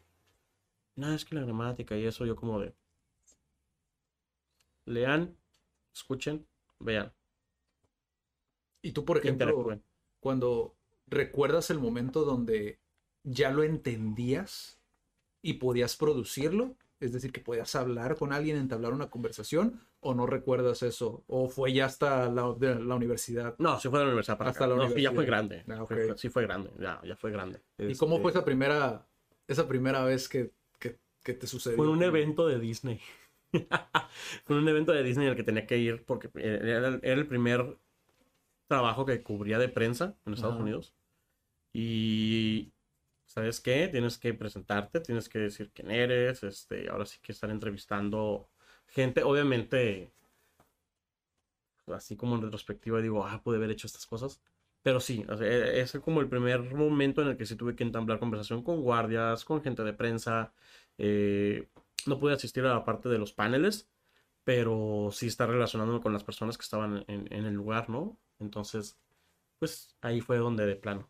Digo, para la gente que no, que no te conoce, a decir cómo. Estaba hablando de política, ahorita estaba hablando de Disney, pero es que realmente para lo que tú haces, creo que sí es algo muy, muy importante, ¿no? Que es periodismo como tal. O sea, tú fuiste periodista y es algo que dices tú, oye, pues esta herramienta me brindó la oportunidad siquiera de pensar ir a un, a, un evento de Disney, ¿no? Entonces, Ah, yo sí. me hace pensar, preguntarte, porque creo que nunca te lo he preguntado, ¿cuál es la puerta más grande que te ha abierto el, el saber inglés? en estos eventos que te han invi- invitado, ¿cuál crees tú que ha sido como que dices tú, gracias a que aprendí el inglés, porque si no lo hubiera tenido a lo mejor Yo creo que sí fue ese. el fíjate. evento de Disney? Sí, era un evento del club de fans de Disney, pero es como el club oficial, como parte de. Eh, fue en el centro de convenciones de Anaheim, creo que sí es el evento más grande al que, al que pude, este, al menos verbalmente, ¿no? Eh, pero me han abierto, digamos, puertas en el sentido de entablar conversación vía correo, o sea, vía escrita, con... He pedido acreditación, no siempre me los han dado, pero porque es difícil, es muy difícil. El Festival de Sundance, eh, que de hecho este año, lo, este año estuve ahí pidiendo y me están mandando, bueno, así que boletines, información y todo eso. Sundance es el de el, el- el, ah, Ahorita está, de hecho, yo, ahorita está. Es de cine independiente de Estados Sí, Unidos. Ajá. sí. Eh, ¿qué otro, qué otro, qué otro? Me despedí para los Oscars, pero dije, me lanzo a ver que. Obviamente me rechazaron, pero dije, me lanzo. No Pero también es importante, ¿no? Como de repente... Sí, ves que tiene que tirarlo muy alto y y- después no importa que, sí. que no, o sea. Pero dije, vamos a ver. Me respondieron. Me refiero a la parte escrita, pues, porque también eh, no todos los días tengo que escribir en inglés. Sí, Entonces, la parte escrita, ¿sabes que Cómo elaborar una carta. Es algo básico, pero cómo elaborar una carta. sí. eh, cómo elaborar un comunicado de prensa. Este, creo que eh, es lo más en cuanto a mi área, todo eso. Y tú, por ejemplo, ¿qué es lo que te sirve más para practicar el inglés? Porque a lo que me dices, no tienes mucho contacto al decir, ah, pues puedo platicar, ¿sabes? Como con alguien en inglés. ¿Cómo, cómo lo practicas? Para la gente a lo mejor que ya está en un nivel más, más avanzado, ¿tú cómo lo... O nada más escuchando música, cantando, el típico, la típica. Sí, no, Que el típico. El de momento el típico, ¿no? Ahorita que estoy un poquito más alejado del periodismo. Eh, bueno, depende de con qué, qué consideremos periodismo, ¿verdad? Pero pues las películas yo creo que es el principal contacto. Ujú. Y esto en todos los idiomas. O sea, porque no me, no me gusta limitarme de...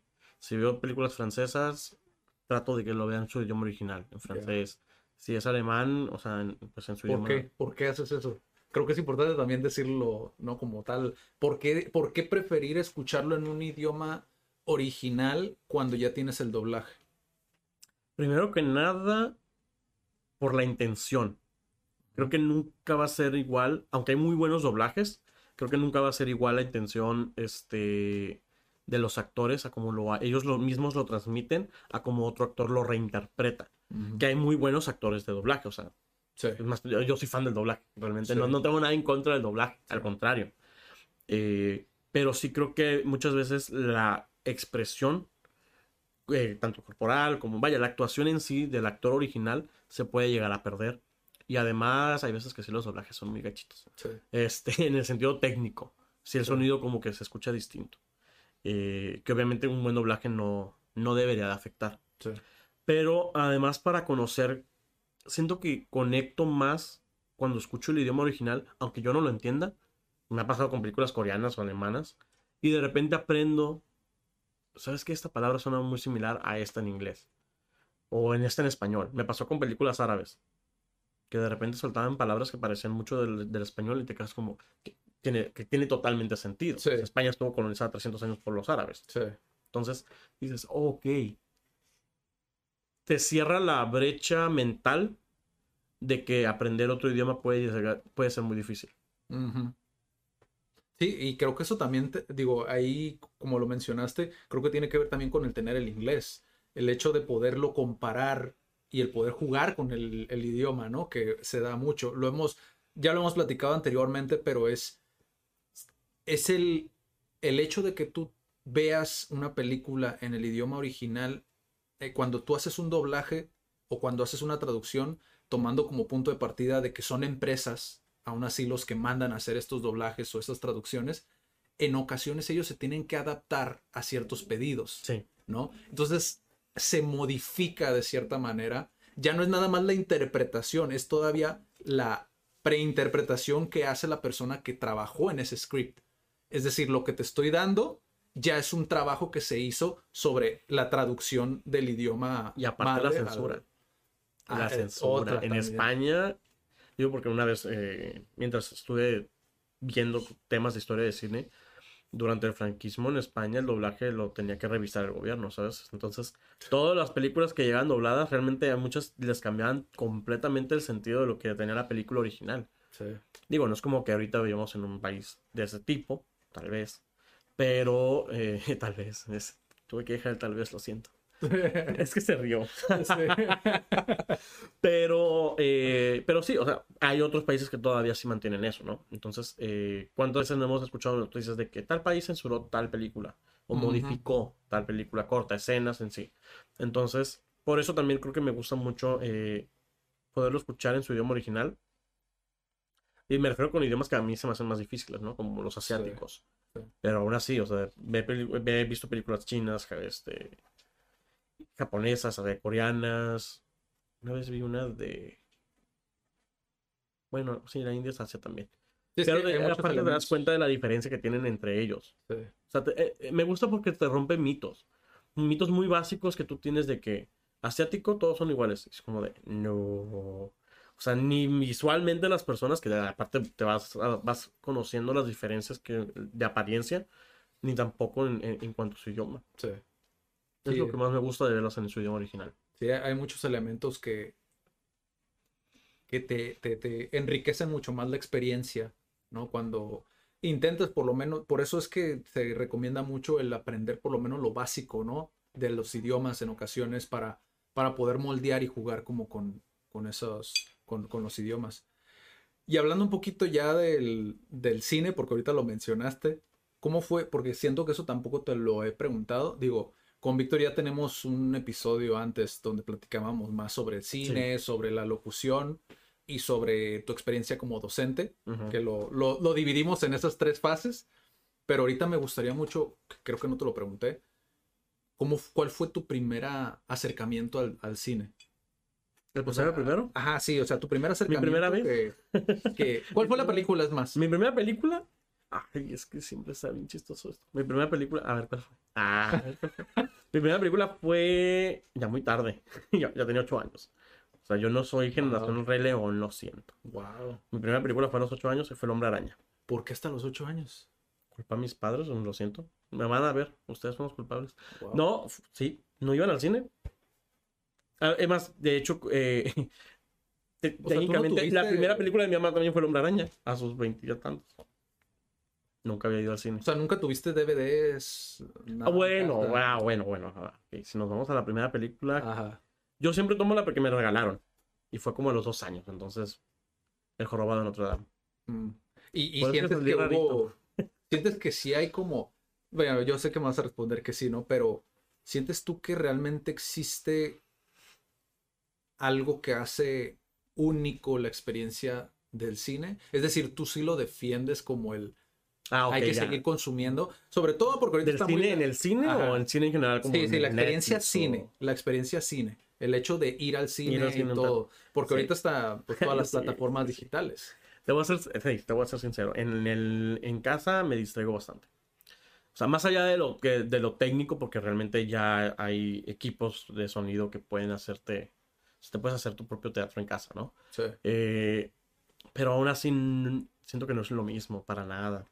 El, el hecho de completa oscuridad, que sí la puedes generar en tu casa, pero no siempre pasa. El hecho de estar eh, callados, que sí es cierto, en el cine puede haber gente ruidosa.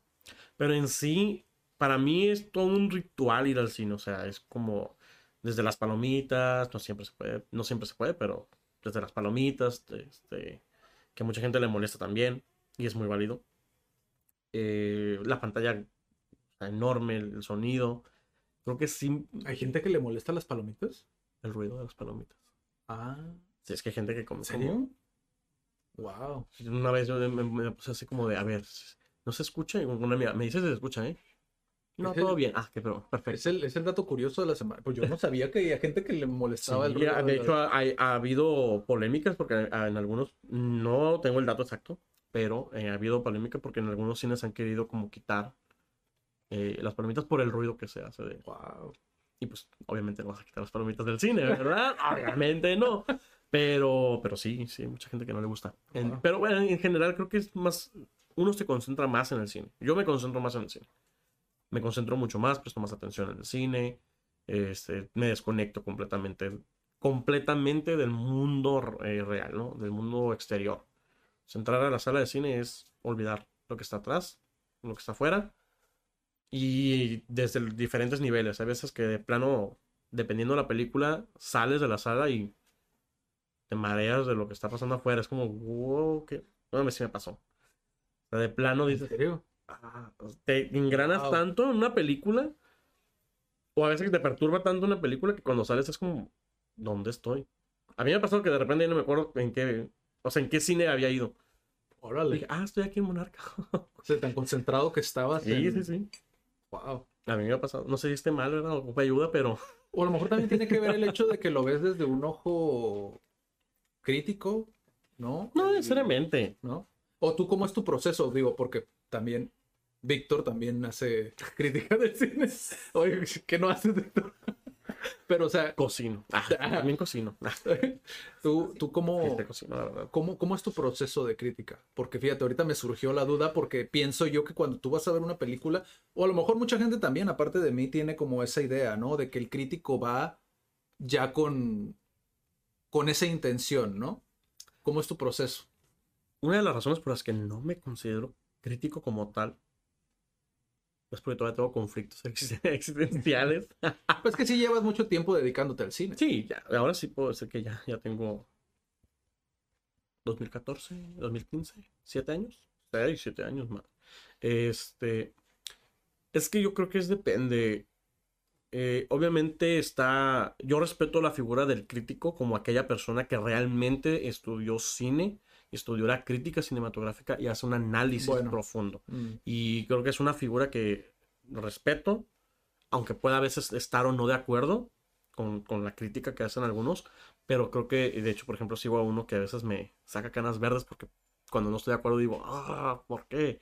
Pero le respeto, ¿no? Eh, y creo que para adentrarse en eso, al menos mi proceso es estar en equilibrio entre la experiencia del cine como crítico, o sea, la parte técnica de conocer lo técnico, y la estructura, dirección, todo eso, y además la experiencia de el entretenimiento. Es difícil porque muchas veces puedes estar peleado con la parte crítica y sabes que es una mala película, pero me gustó. O sea, sé que es una pésima película, pero me gustó. Y está la de, es una muy buena película, pero no conecté. Y de hecho me pasa muy seguido.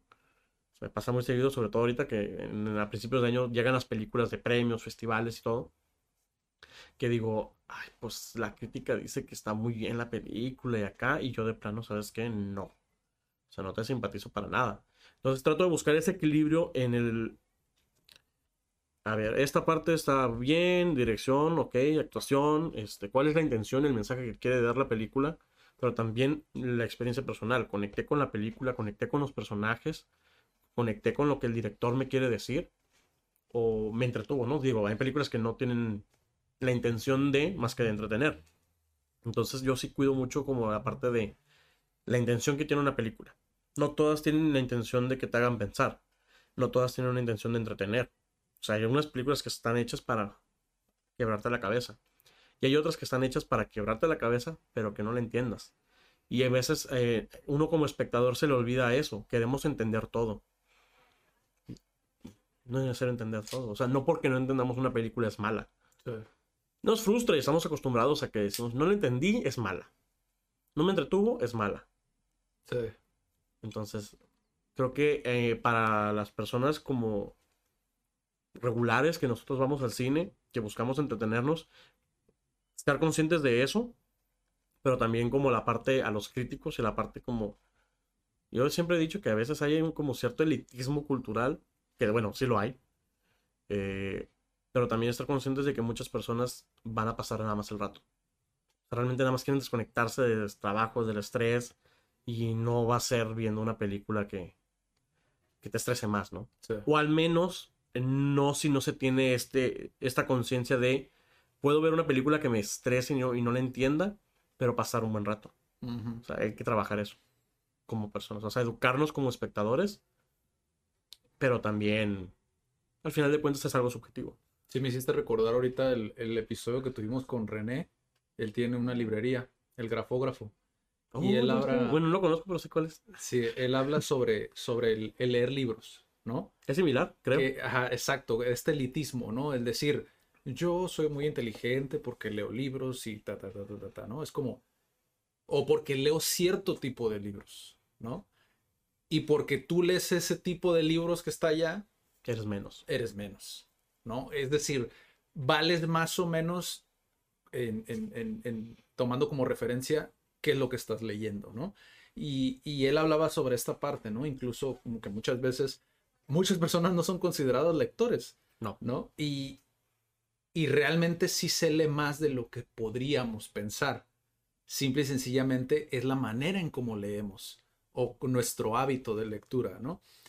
Pero se me hace muy, muy similar ahorita que mencionaste esa parte y, y me hace pensar como en, en, en, en, cómo muchas veces nosotros criticamos premios como por ejemplo los Óscares, ¿no?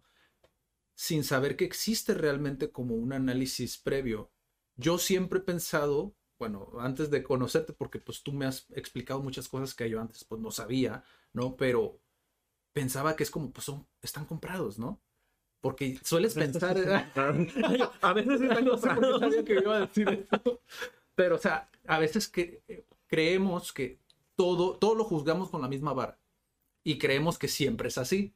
Pero no ponemos en tela de juicio si realmente nosotros tenemos el conocimiento para decir o para juzgar si decir, ah, es que esta película no cumplió con, no me entretuvo. Que esa es otra cosa, o sea, Ajá. ser consciente de este, hasta qué, o sea, qué conocimiento tengo yo. Yo, por ejemplo, a- me ha tocado, o a las primeras veces que hacía reseñas, una vez me acuerdo que iba a hacer reseña de una película de Iñárritu o de Cuarón, y dije, no puedo.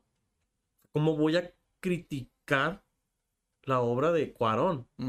Es, es Cuarón, ¿no? Uno, yo me hice chiquito ante Cuarón, porque estamos hablando de un director de cine, eh, digo, obviamente hay muchos más, y, pero era una película que a, a mi juicio estaba muy buena y no, no encontraba las palabras para decir, ¿cómo voy a valorar esto?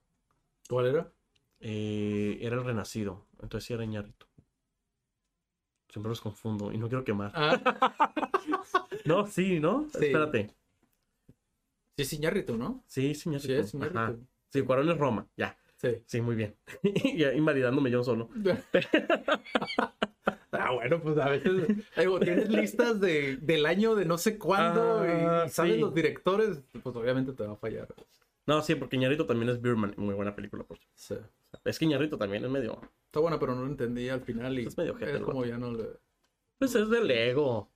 Eh, eh, trata sobre el ego la película. el ego del actor, el ego de la industria del cine, cómo se está cayendo, porque Hollywood.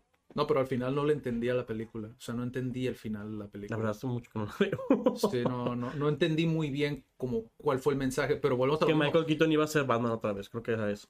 Ah, No, no es cierto. bueno, sí iba a ser Batman, pero no era eso. Este, pero sí, e- el punto es, eh, a veces uno debe ser consciente como, ¿sabes qué? Tengo hasta este límite yo mismo, entonces voy a valorar la película, pues, a como... De hecho, recientemente, esta semana pasada, hice una reseña de, una película que se llama Benedetta. Yo empecé mi, texto diciendo, en, en el periodismo siempre se maneja que uno debe ser honesto y en esta reseña lo voy a hacer.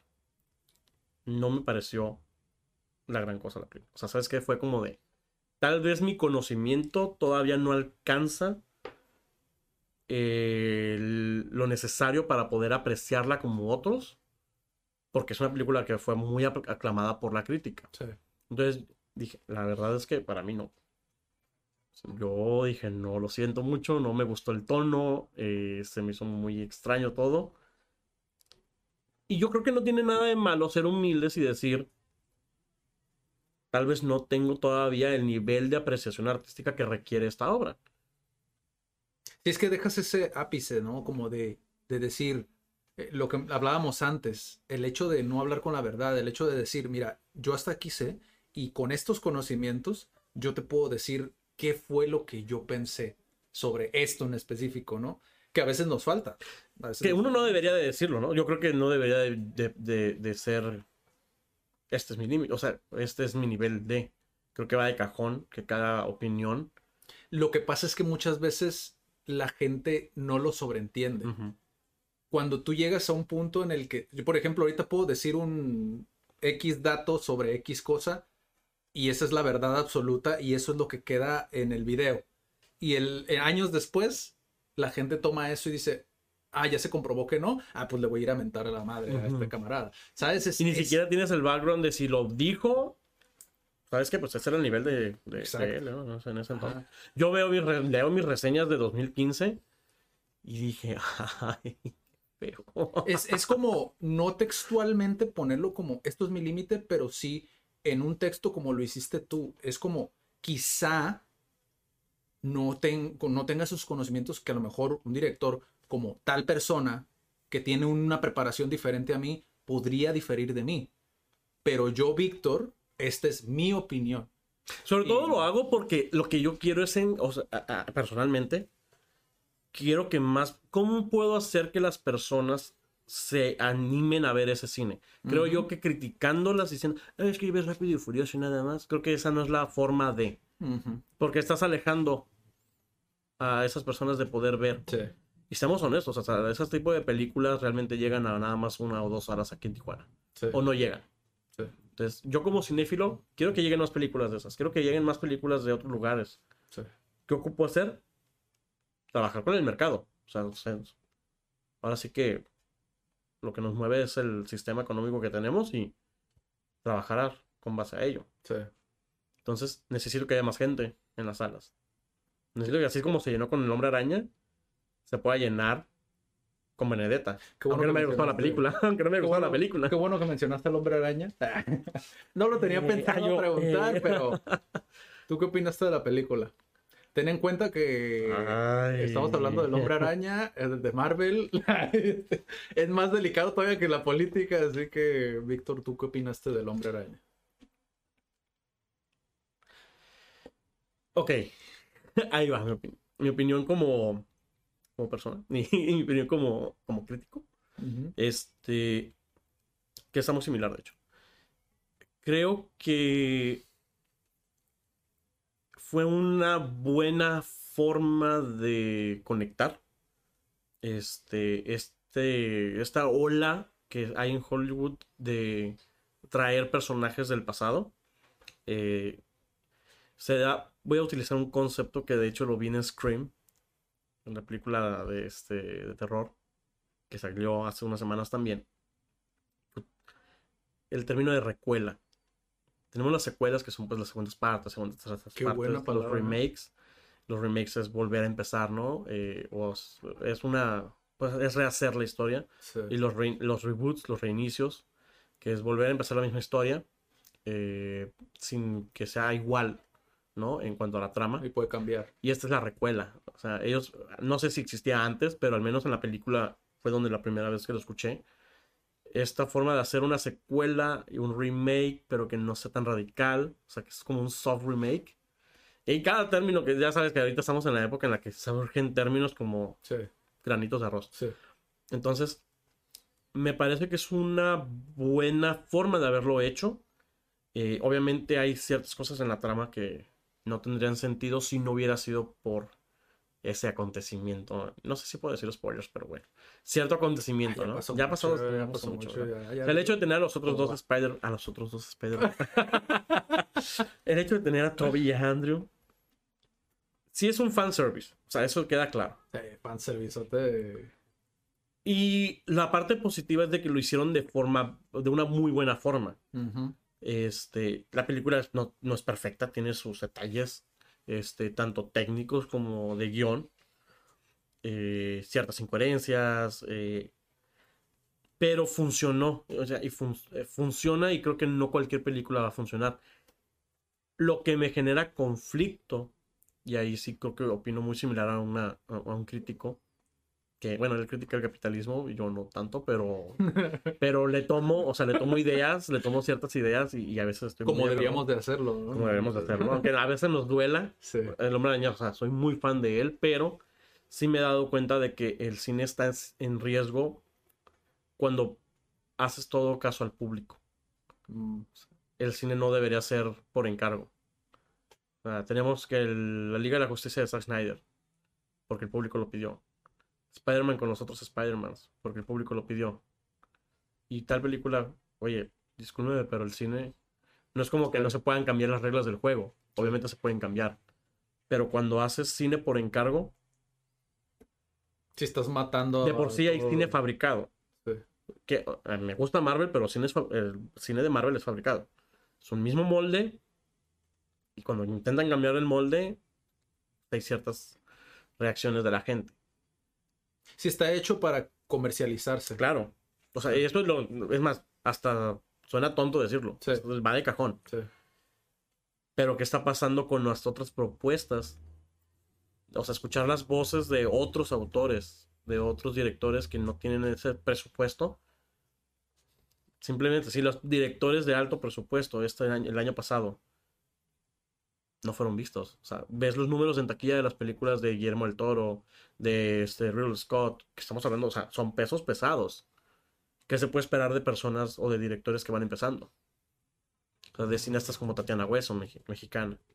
Este, tienen que caer en Netflix o tienen que caer en plataformas de streaming. Entonces, estamos llegando a un punto en el que el cine es entretenimiento y entretenimiento y esta rueda de la fortuna, como decía Scorsese. Ay, me odio a mí mismo por usarlo, pero bueno. Me o- Sí, a platicar conmigo es que os da cuenta de que me odio a mí mismo. Este, o, o sea, soy muy. ¿Cómo se dice? Cambiante. Sí. Entonces, pues, ahorita me van a escuchar decir como de. Estas películas sí son una rueda de la fortuna. Y en plataformas se van. Pues todo, de todo tipo de películas, pero también las muy independientes, ¿no? Las indie. Porque no requieren tanto inversión de, de distribución. Sí. Pero entonces ya el cine se está dividiendo en a la pantalla chica, se va a lo independiente, y los megataquillazos, la pantalla grande.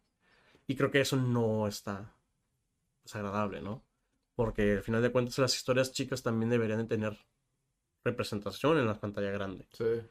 Eh, no tanto que por inclusión, o sea, en general. Obviamente, si tú hicieras una película, lo primero que quisieras verlo es en cines, ¿no? Sí. Independientemente del gusto que tengamos nosotros por ver en casa películas o así. Entonces, creo que esa es la... Una película como Spider-Man puede generar una base de ir matando poco a poco esta, este otro cine que muy poca gente ve. O incluso cine que la gente ve, pero que ya no está funcionando. Es que sí entiendo a, a mucha gente que podría defender como esta, el, el- perdón, que podría estar en contra de, de ello por, por la cuestión de, creo yo que es el lado, mm, digamos, el lado oscuro de la parte capitalista, ¿no? Que es como lo que más me vende, a eso le doy prioridad y todo lo demás no sirve, ¿no? Pero también esta parte de lo que dices tú, del el cine independiente o las, las películas pequeñas, que son los pininos a lo mejor de un director que va comenzando, de cierta manera también son pues un ápice de, esperanza, ¿no? Para los que vienen detrás, para decir, ah, mira, sí se puede todavía, ¿no? El hecho de, de poder incluirlos y el hecho de que esas películas te están dejando muchísimo más, porque no solamente es entretenimiento, no solamente se trata de que pases un buen rato, se trata de que realmente te lleves algo y que aprendas algo, ¿no? Si tienes que aprender, apréndelo, si tienes que llorar, llóralo, si... pero ya tienes una variedad, un abanico, ¿no? De, de, de opciones. Eso. Que Esa es la palabra, opciones. Y lo más importante en el cine es tener opciones. Que creo que es, exacto, creo que el cine es eso, de eso se trata el, el cine. ¿Cómo ves tú el, el emprendimiento en el cine como de- dentro de lo que tú haces? ¿Crees que es algo ¿De la crítica o, en, Ajá, de la o crítica. producir películas? Ah, no, de la crítica, desde tu experiencia emprendiendo? Voy a poner la cara de, de DiCaprio, ¿no? Así como de... Con la tacita. ¿Cómo lo ves tú? Es como todo en el periodismo. Creo que se está valorando, infravalorando bastante. Eh, por un lado, creo que están cambiando las plataformas donde uno puede. A dar un balazo en el pie, pero ni modo. Suele suceder. Van cambiando las plataformas en donde una persona puede generar contenido periodístico. eh, y uno tiene que también como lo hablamos cuando hablábamos de periodismo en, en- en la otra charla, tiene que ir adaptándose, ¿no? Eh, pero también se ha ido perdiendo como esta... ¿Cuál es la importancia o la relevancia que tiene una persona, un periodista cinematográfico? En México no estamos acostumbrados a hablar de periodistas cinematográficos. Realmente muy pocos. Muy pocos se consideran periodistas cinematográficos. O realmente hay pocos, ¿no? Este, la gente cree que periodismo cinematográfico no existe, cree que es chismes. Ah, sí, yo quiero saber sobre la vida de Tom Holland y paparazzis. Va. Como de, eso no es periodismo cinematográfico. No. O sea, lo siento, eso es un periodismo rosa. Sí. Nice. Eh, periodismo cinematográfico implica ir a funciones de prensa, estarte preparando sobre cine, entrevistar, o sea, como, vaya, como el otro periodismo, ¿no? Eh, estar al pendiente de noticias, eh, ahora sí que estar conectado con festivales. Y obviamente dentro del gremio de periodistas hay mucho que trabajar, o al menos yo así lo veo. Eh, no- te puedo hablar en Tijuana si hay periodismo. Ubico dos, tres personas que hacen trabajo de periodismo de cine y que yo sé que es como tal periodismo y no solamente un influencer de moda. O sea, hay personas que han estado antes que yo y que han batallado. O sea, por ejemplo, yo creo que tal vez porque no los conozco no les he dado como el agradecimiento. eh, pero que en Tijuana eh, se batalló para traer ciertos estrenos. No hemos tenido premiers grandes aquí pues, como tal pero sí ya ha habido más cercanía con productoras de estrenar películas, ¿no? O de traer funciones de prensa, de traer funciones de prensa aquí a, a Tijuana. Y pues se agradece, se agradece a ellos, pero creo que sí nos falta como organizarnos, no sé, me imagino algún círculo de, de críticos, ¿no? Cada ciudad en Estados Unidos tiene un círculo de críticos. Eh, obviamente tiene sus... Ajá, sí, ándale, eso, también de élites y lo que quieras, pero no sé por qué no eh, armar este grupo diverso. Eh, te puedo hablar de que tal vez tenemos anali- analistas de cine que han hecho sus festivales. Tenemos Facine con Juana Podaca. Eh, no recuerdo el nombre, pero se pide Ruelas. Es también una persona que está muy enfocada en, hacer crítica cinematográfica. Y bueno, y otros nombres que se me pueden ir pero creo que nos falta más organización. Este. Y, que la gente también acceda a, a estos contenidos que nosotros estamos trabajando, ¿no? Que nosotros Sí. generamos más allá del chisme. Sí. Creo que es lo principal. Pero sí está, es, creo que sí es muy, muy difícil emprender. Eh, dijeras tú, ¿sabes qué? Quiero iniciar un medio de comunicación enfocado completamente en, en periodismo cinematográfico. Tú con tu experiencia que tienes ahorita, ¿cómo lo encauzarías? Si tuvieras el recurso, dije- digamos, ¿cómo lo encauzarías? ¿Cómo lo llevarías? ¿Hubiera a dinero de? Televisa? bueno, no las deudas de Televisa, pero, pero, eh, creo que... Ay, es una buena pregunta. Me está acribillando. No. No, digo, a final de cuentas, creo que, creo que tienes mucha experiencia y por las cosas que me has platicado, creo que tu experiencia puede ayudar mucho como a alguien que quiere iniciar, ¿sabes? El, por ejemplo, tienes el podcast. Creo yo que el podcast es un gran medio. eh, Eso te iba a decir. YouTube, YouTube es un gran medio, creo yo también, para poder hacer una reseña más visual, si bien sé que el material tiene mucho copyright, ¿no? El, el material que se maneja, siento que existen muchas, muchas maneras de poder jugar como con los videos visualmente. Creo que nos falta preparación jurídica, por ejemplo, para el caso de copyrights. O sea, estar conscientes nosotros de hasta qué punto, hasta qué límite tenemos. eh, o sea, prepararnos. No nada más es, ay, sí, monto mi negocio y ya. Pero sino prepararnos en el aspecto jurídico. Este, obviamente, mejorar, pues ahora sí que las posibilidades de plataformas, ¿no? Sí. El podcast es una muy buena idea. Pero también poder apoyar a los que vienen. O sea, y tiene que ver con economía, porque, bueno, regularmente no, no suelo ser fan de eso, de darles bec, ah, bueno, tenerlos de becarios y no darles nada, ¿no? Sí. Este, lo siento. Yo lo siento, ¿no? Sí, porque no me al- cae bien eso. al final, al final de todo, creo que si alguien quiere emprender en eso, y sé porque me lo has comentado también, tienes que tener bien claro que tienes que picar piedra. Sí. En el sentido que económicamente tienes que picar piedra y tienes que aguantar. Y realmente te O sea, tiene no que gustar. comes haciendo críticas de cine. Pues, ya. ya, ya, no comes de eso. Porque es muy desafiante monetizarlo como tal. A menos de que tengas un sistema muy bueno, como lo que digo. es, eh, YouTube, por ejemplo, monetizar videos de YouTube es muy desafiante. Necesitas tener un proceso ya extenso. Sí, pre- eh, pregúntales a los, que, a los que ahorita tal vez están llegando sus millones de suscriptores y todo. Es de cosa de 7, 6 años. Sí, no cualquiera persona te va a aguantar 6 años Exacto. Este, intentando y picando Que piedras. si bien existen plataformas ahorita actualmente que creo yo que, de hecho eso te lo iba a comentar, fíjate, pero qué bueno que estamos platicando de esto. Twitch, por ejemplo, plataformas como Twitch, que es, si bien también necesitas hacer un proceso, no es un proceso tan extenso como YouTube. Es decir, los requerimientos para monetizar no son tan minuciosos y tan de hueva como los de YouTube, ¿no? Sino que en Twitch, pues, es un poquito más alcanzable. No, si es que YouTube es- ya. Ajá. Antes Y- eras cool. Ya no.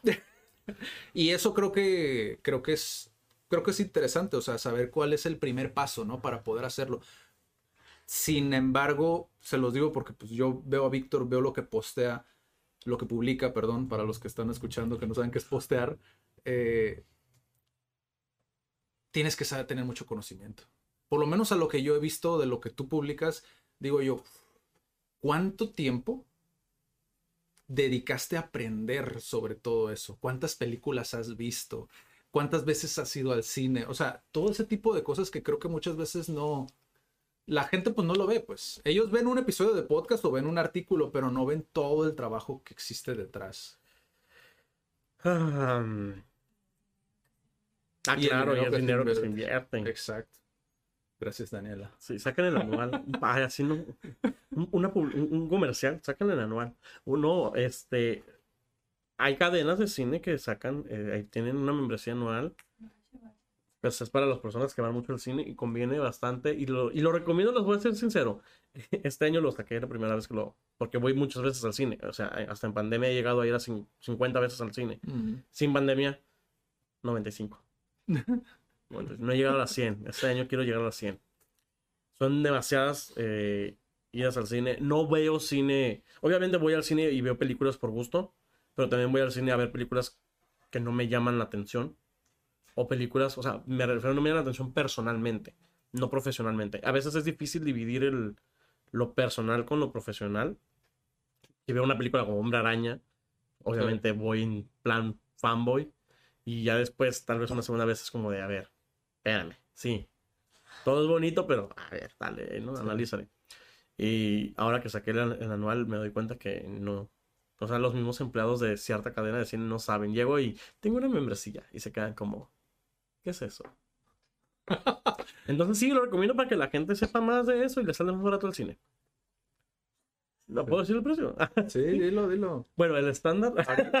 2022, en fe- estándar. enero. ¿No? Para que Sí, no voy a decir la marca del cine, no voy a decirlo, pero voy a decir cuánto. 2.230, no, sí, 2.232 pesos eh, te cuesta, puedes ir todo el año, este, las veces que quieras. 365. 365. 365 días del año, ajá, a las salas tradicionales. Este, lo único es, la, una desventaja es que tienes que comprar los boletos en taquilla. Todavía no ponen como la app funcionando para eso, o al menos no me ha funcionado a mí. Este, y eh, puedes comprar nada más, obviamente es personal. Compras un boleto, digamos, para la película de las dos. No puedes comprar otro boleto, eh, obviamente, pues a la misma hora, ¿no? Pues lo hacen para ciertos candados que hacen. Pero, por ejemplo, si sales de la película y quieres ver otra ese mismo día, lo puedes hacer. O sea, realmente no tiene tantas eh, limitantes. Está, se me hace muy práctico. En teoría, si vas las 365 veces, que nadie lo va a hacer, te sale a 6 pesos el boleto. Estamos hablando de que ahorita la entrada de cine está como en 70, 65. Pero te puedes agarrar todo un día de cine, ¿no? Ah, sí, claro. O sea, Cine. sí. Sí. Y, y, y ahorita lo- el cine tiene también esta... Háganlo, háganlo para que la gente sepa y no me vean raro cuando pido eso. es que sí, es, es- llego y, y sí me quieren cobrar siempre. ¿Qué? Ajá. Quiero saber en los comentarios, déjenlo. Ah, ya, Sí, ¿sí, no? sí, sí. Déjenlo en los comentarios. No, la verdad sí creo que soy el único que lo tiene en Tijuana. Pero ya dije que voy a agarrarme un tour por todos los cines para ver dónde me dicen, ah, sí, está bien. Hay, hay más personas. ¿Y cómo vas con el podcast ahorita? ¿Sí estás sacando episodios? Sí, el último. Bueno, luego te cuento fuera de. De, de- no te cuento fuera de, de- de grabación un suceso. Pero el último fue precisamente de. Dejen en los comentarios si quieren saber el suceso. No, no, estoy súper vergonzoso. Estoy súper vergonzoso. No, eso se queda en la tumba. Este. No, se van a reír. Este. lue- ¿Cuál fue el último episodio que grabé? Creo que fue. No, de Scream, no. Entonces. Ah, fue del Hombre Araña. Fue Hombre Ah, pues ahí está, para que vean la, la crítica ampliada, Sí, ¿no? no, recuerdo, no me acuerdo si después ese otro, creo que sí.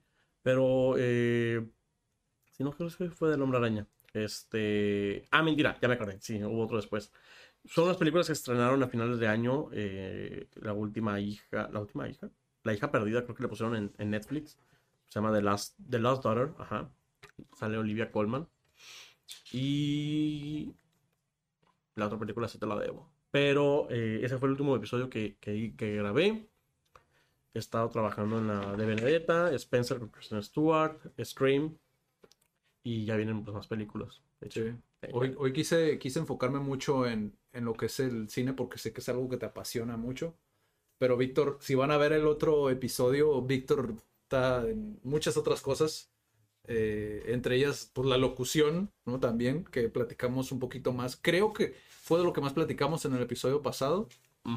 Pero, pero se me hace muy interesante. De hecho, estaría cool tener como, como, como lo que acabamos de hacer hoy, ¿no? Poder hacer como un sobre películas importantes, a lo mejor sobre tu opinión o lo que sea. Pues hay muchas películas, y digo, tal vez eh, relacionándolo con Tijuana, eh, lean Wikipedia. Ah, ah, ah, ah, también, eh, también edito Wikipedia.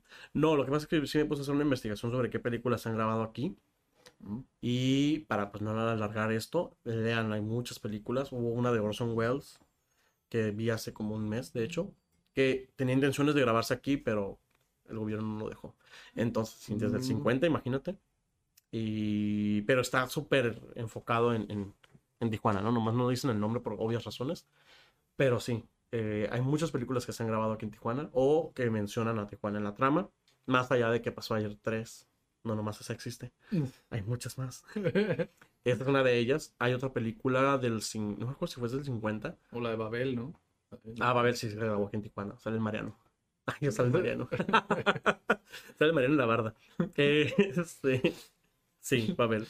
Gracias, Cuarón. Sí, Cuarón. Ven, les digo. Es de Iñárritu. No, ese es de Iñárritu. Sí. Sí. Porque Cuarón hizo, en esa época andaba haciendo Harry Potter. Ya, me salvé. Eh, es que siempre los, a esos dos, obviamente del toro no lo confundo porque mi, mi jalisciense hermoso. Este, sí, no, Guillermo del Toro tiene un lugar en mi corazón. Eh, te digo que siempre los confundo. Pero sí, hay muchas películas que se han grabado aquí.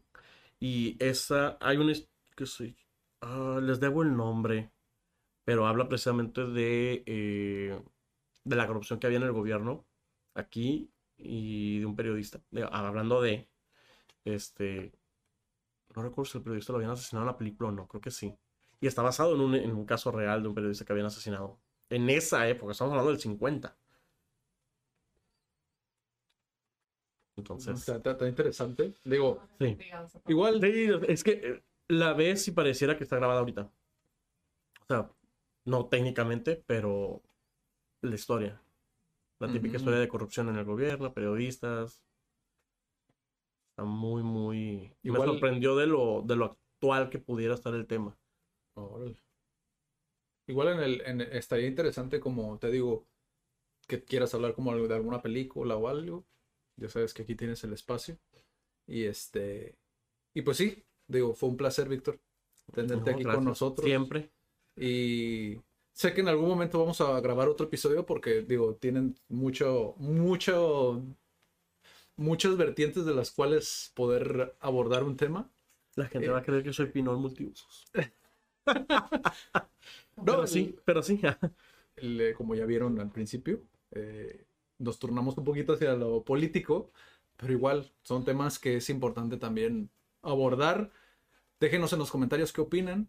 Recuerden que esto pues es nuestra opinión, es lo que lo que nosotros vemos que Lo que podría- nuestro contexto y nuestra construcción social, así no. Esa- Voy a- hablar como cierto podcaster, que no voy a decir nombres. Nuestra construcción soc- social que se yuxtapone por la intersección. No manches, no, no, no, no, no, no. No, pero ya, eh, en serio, es. Bueno, sí que todas las opiniones son basadas en lo que cada quien ha vivido, Exacto. Eh, en cual- de cualquier persona. Sí. Si alguien llega y les dice, no, yo sí sé, y mi verdad es absoluta, pues, red flag. Sí. Este, sí, ¿no? Bastante. Sí, porque digo, a final de cuentas, digo, nos han llegado- no- hemos visto muchos comentarios como muy positivos y todo, pero de repente ya sabes que no falta quién. Es como, como si supiéramos todo, ¿no? No lo sabemos. Eh, eh, obviamente no sabemos todo en la vida. No sabemos Eh, nada. Hay, hay cosas que, incluso por eso invitamos gente para que nos explique desde su perspectiva, ¿no? Como qué es lo Pero que está piensa. genial porque así, bueno, la idea es de que comenten y si hay algo en lo que no están de acuerdo, pues es como... Esto nutre, de hecho, al revés. Exacto. Queremos más comentarios de personas que tal vez eh, opinen distinto en, Exacto. en varios niveles, totalmente opuesto a nosotros, pero claro, con respeto, ¿no? Que el chiste es que nutra Exacto. toda la Exacto. conversación. Víctor, muchas gracias. Nos a vemos en la próxima. Gracias, Dan, por producir el episodio. Y nos vemos en la próxima. Bye.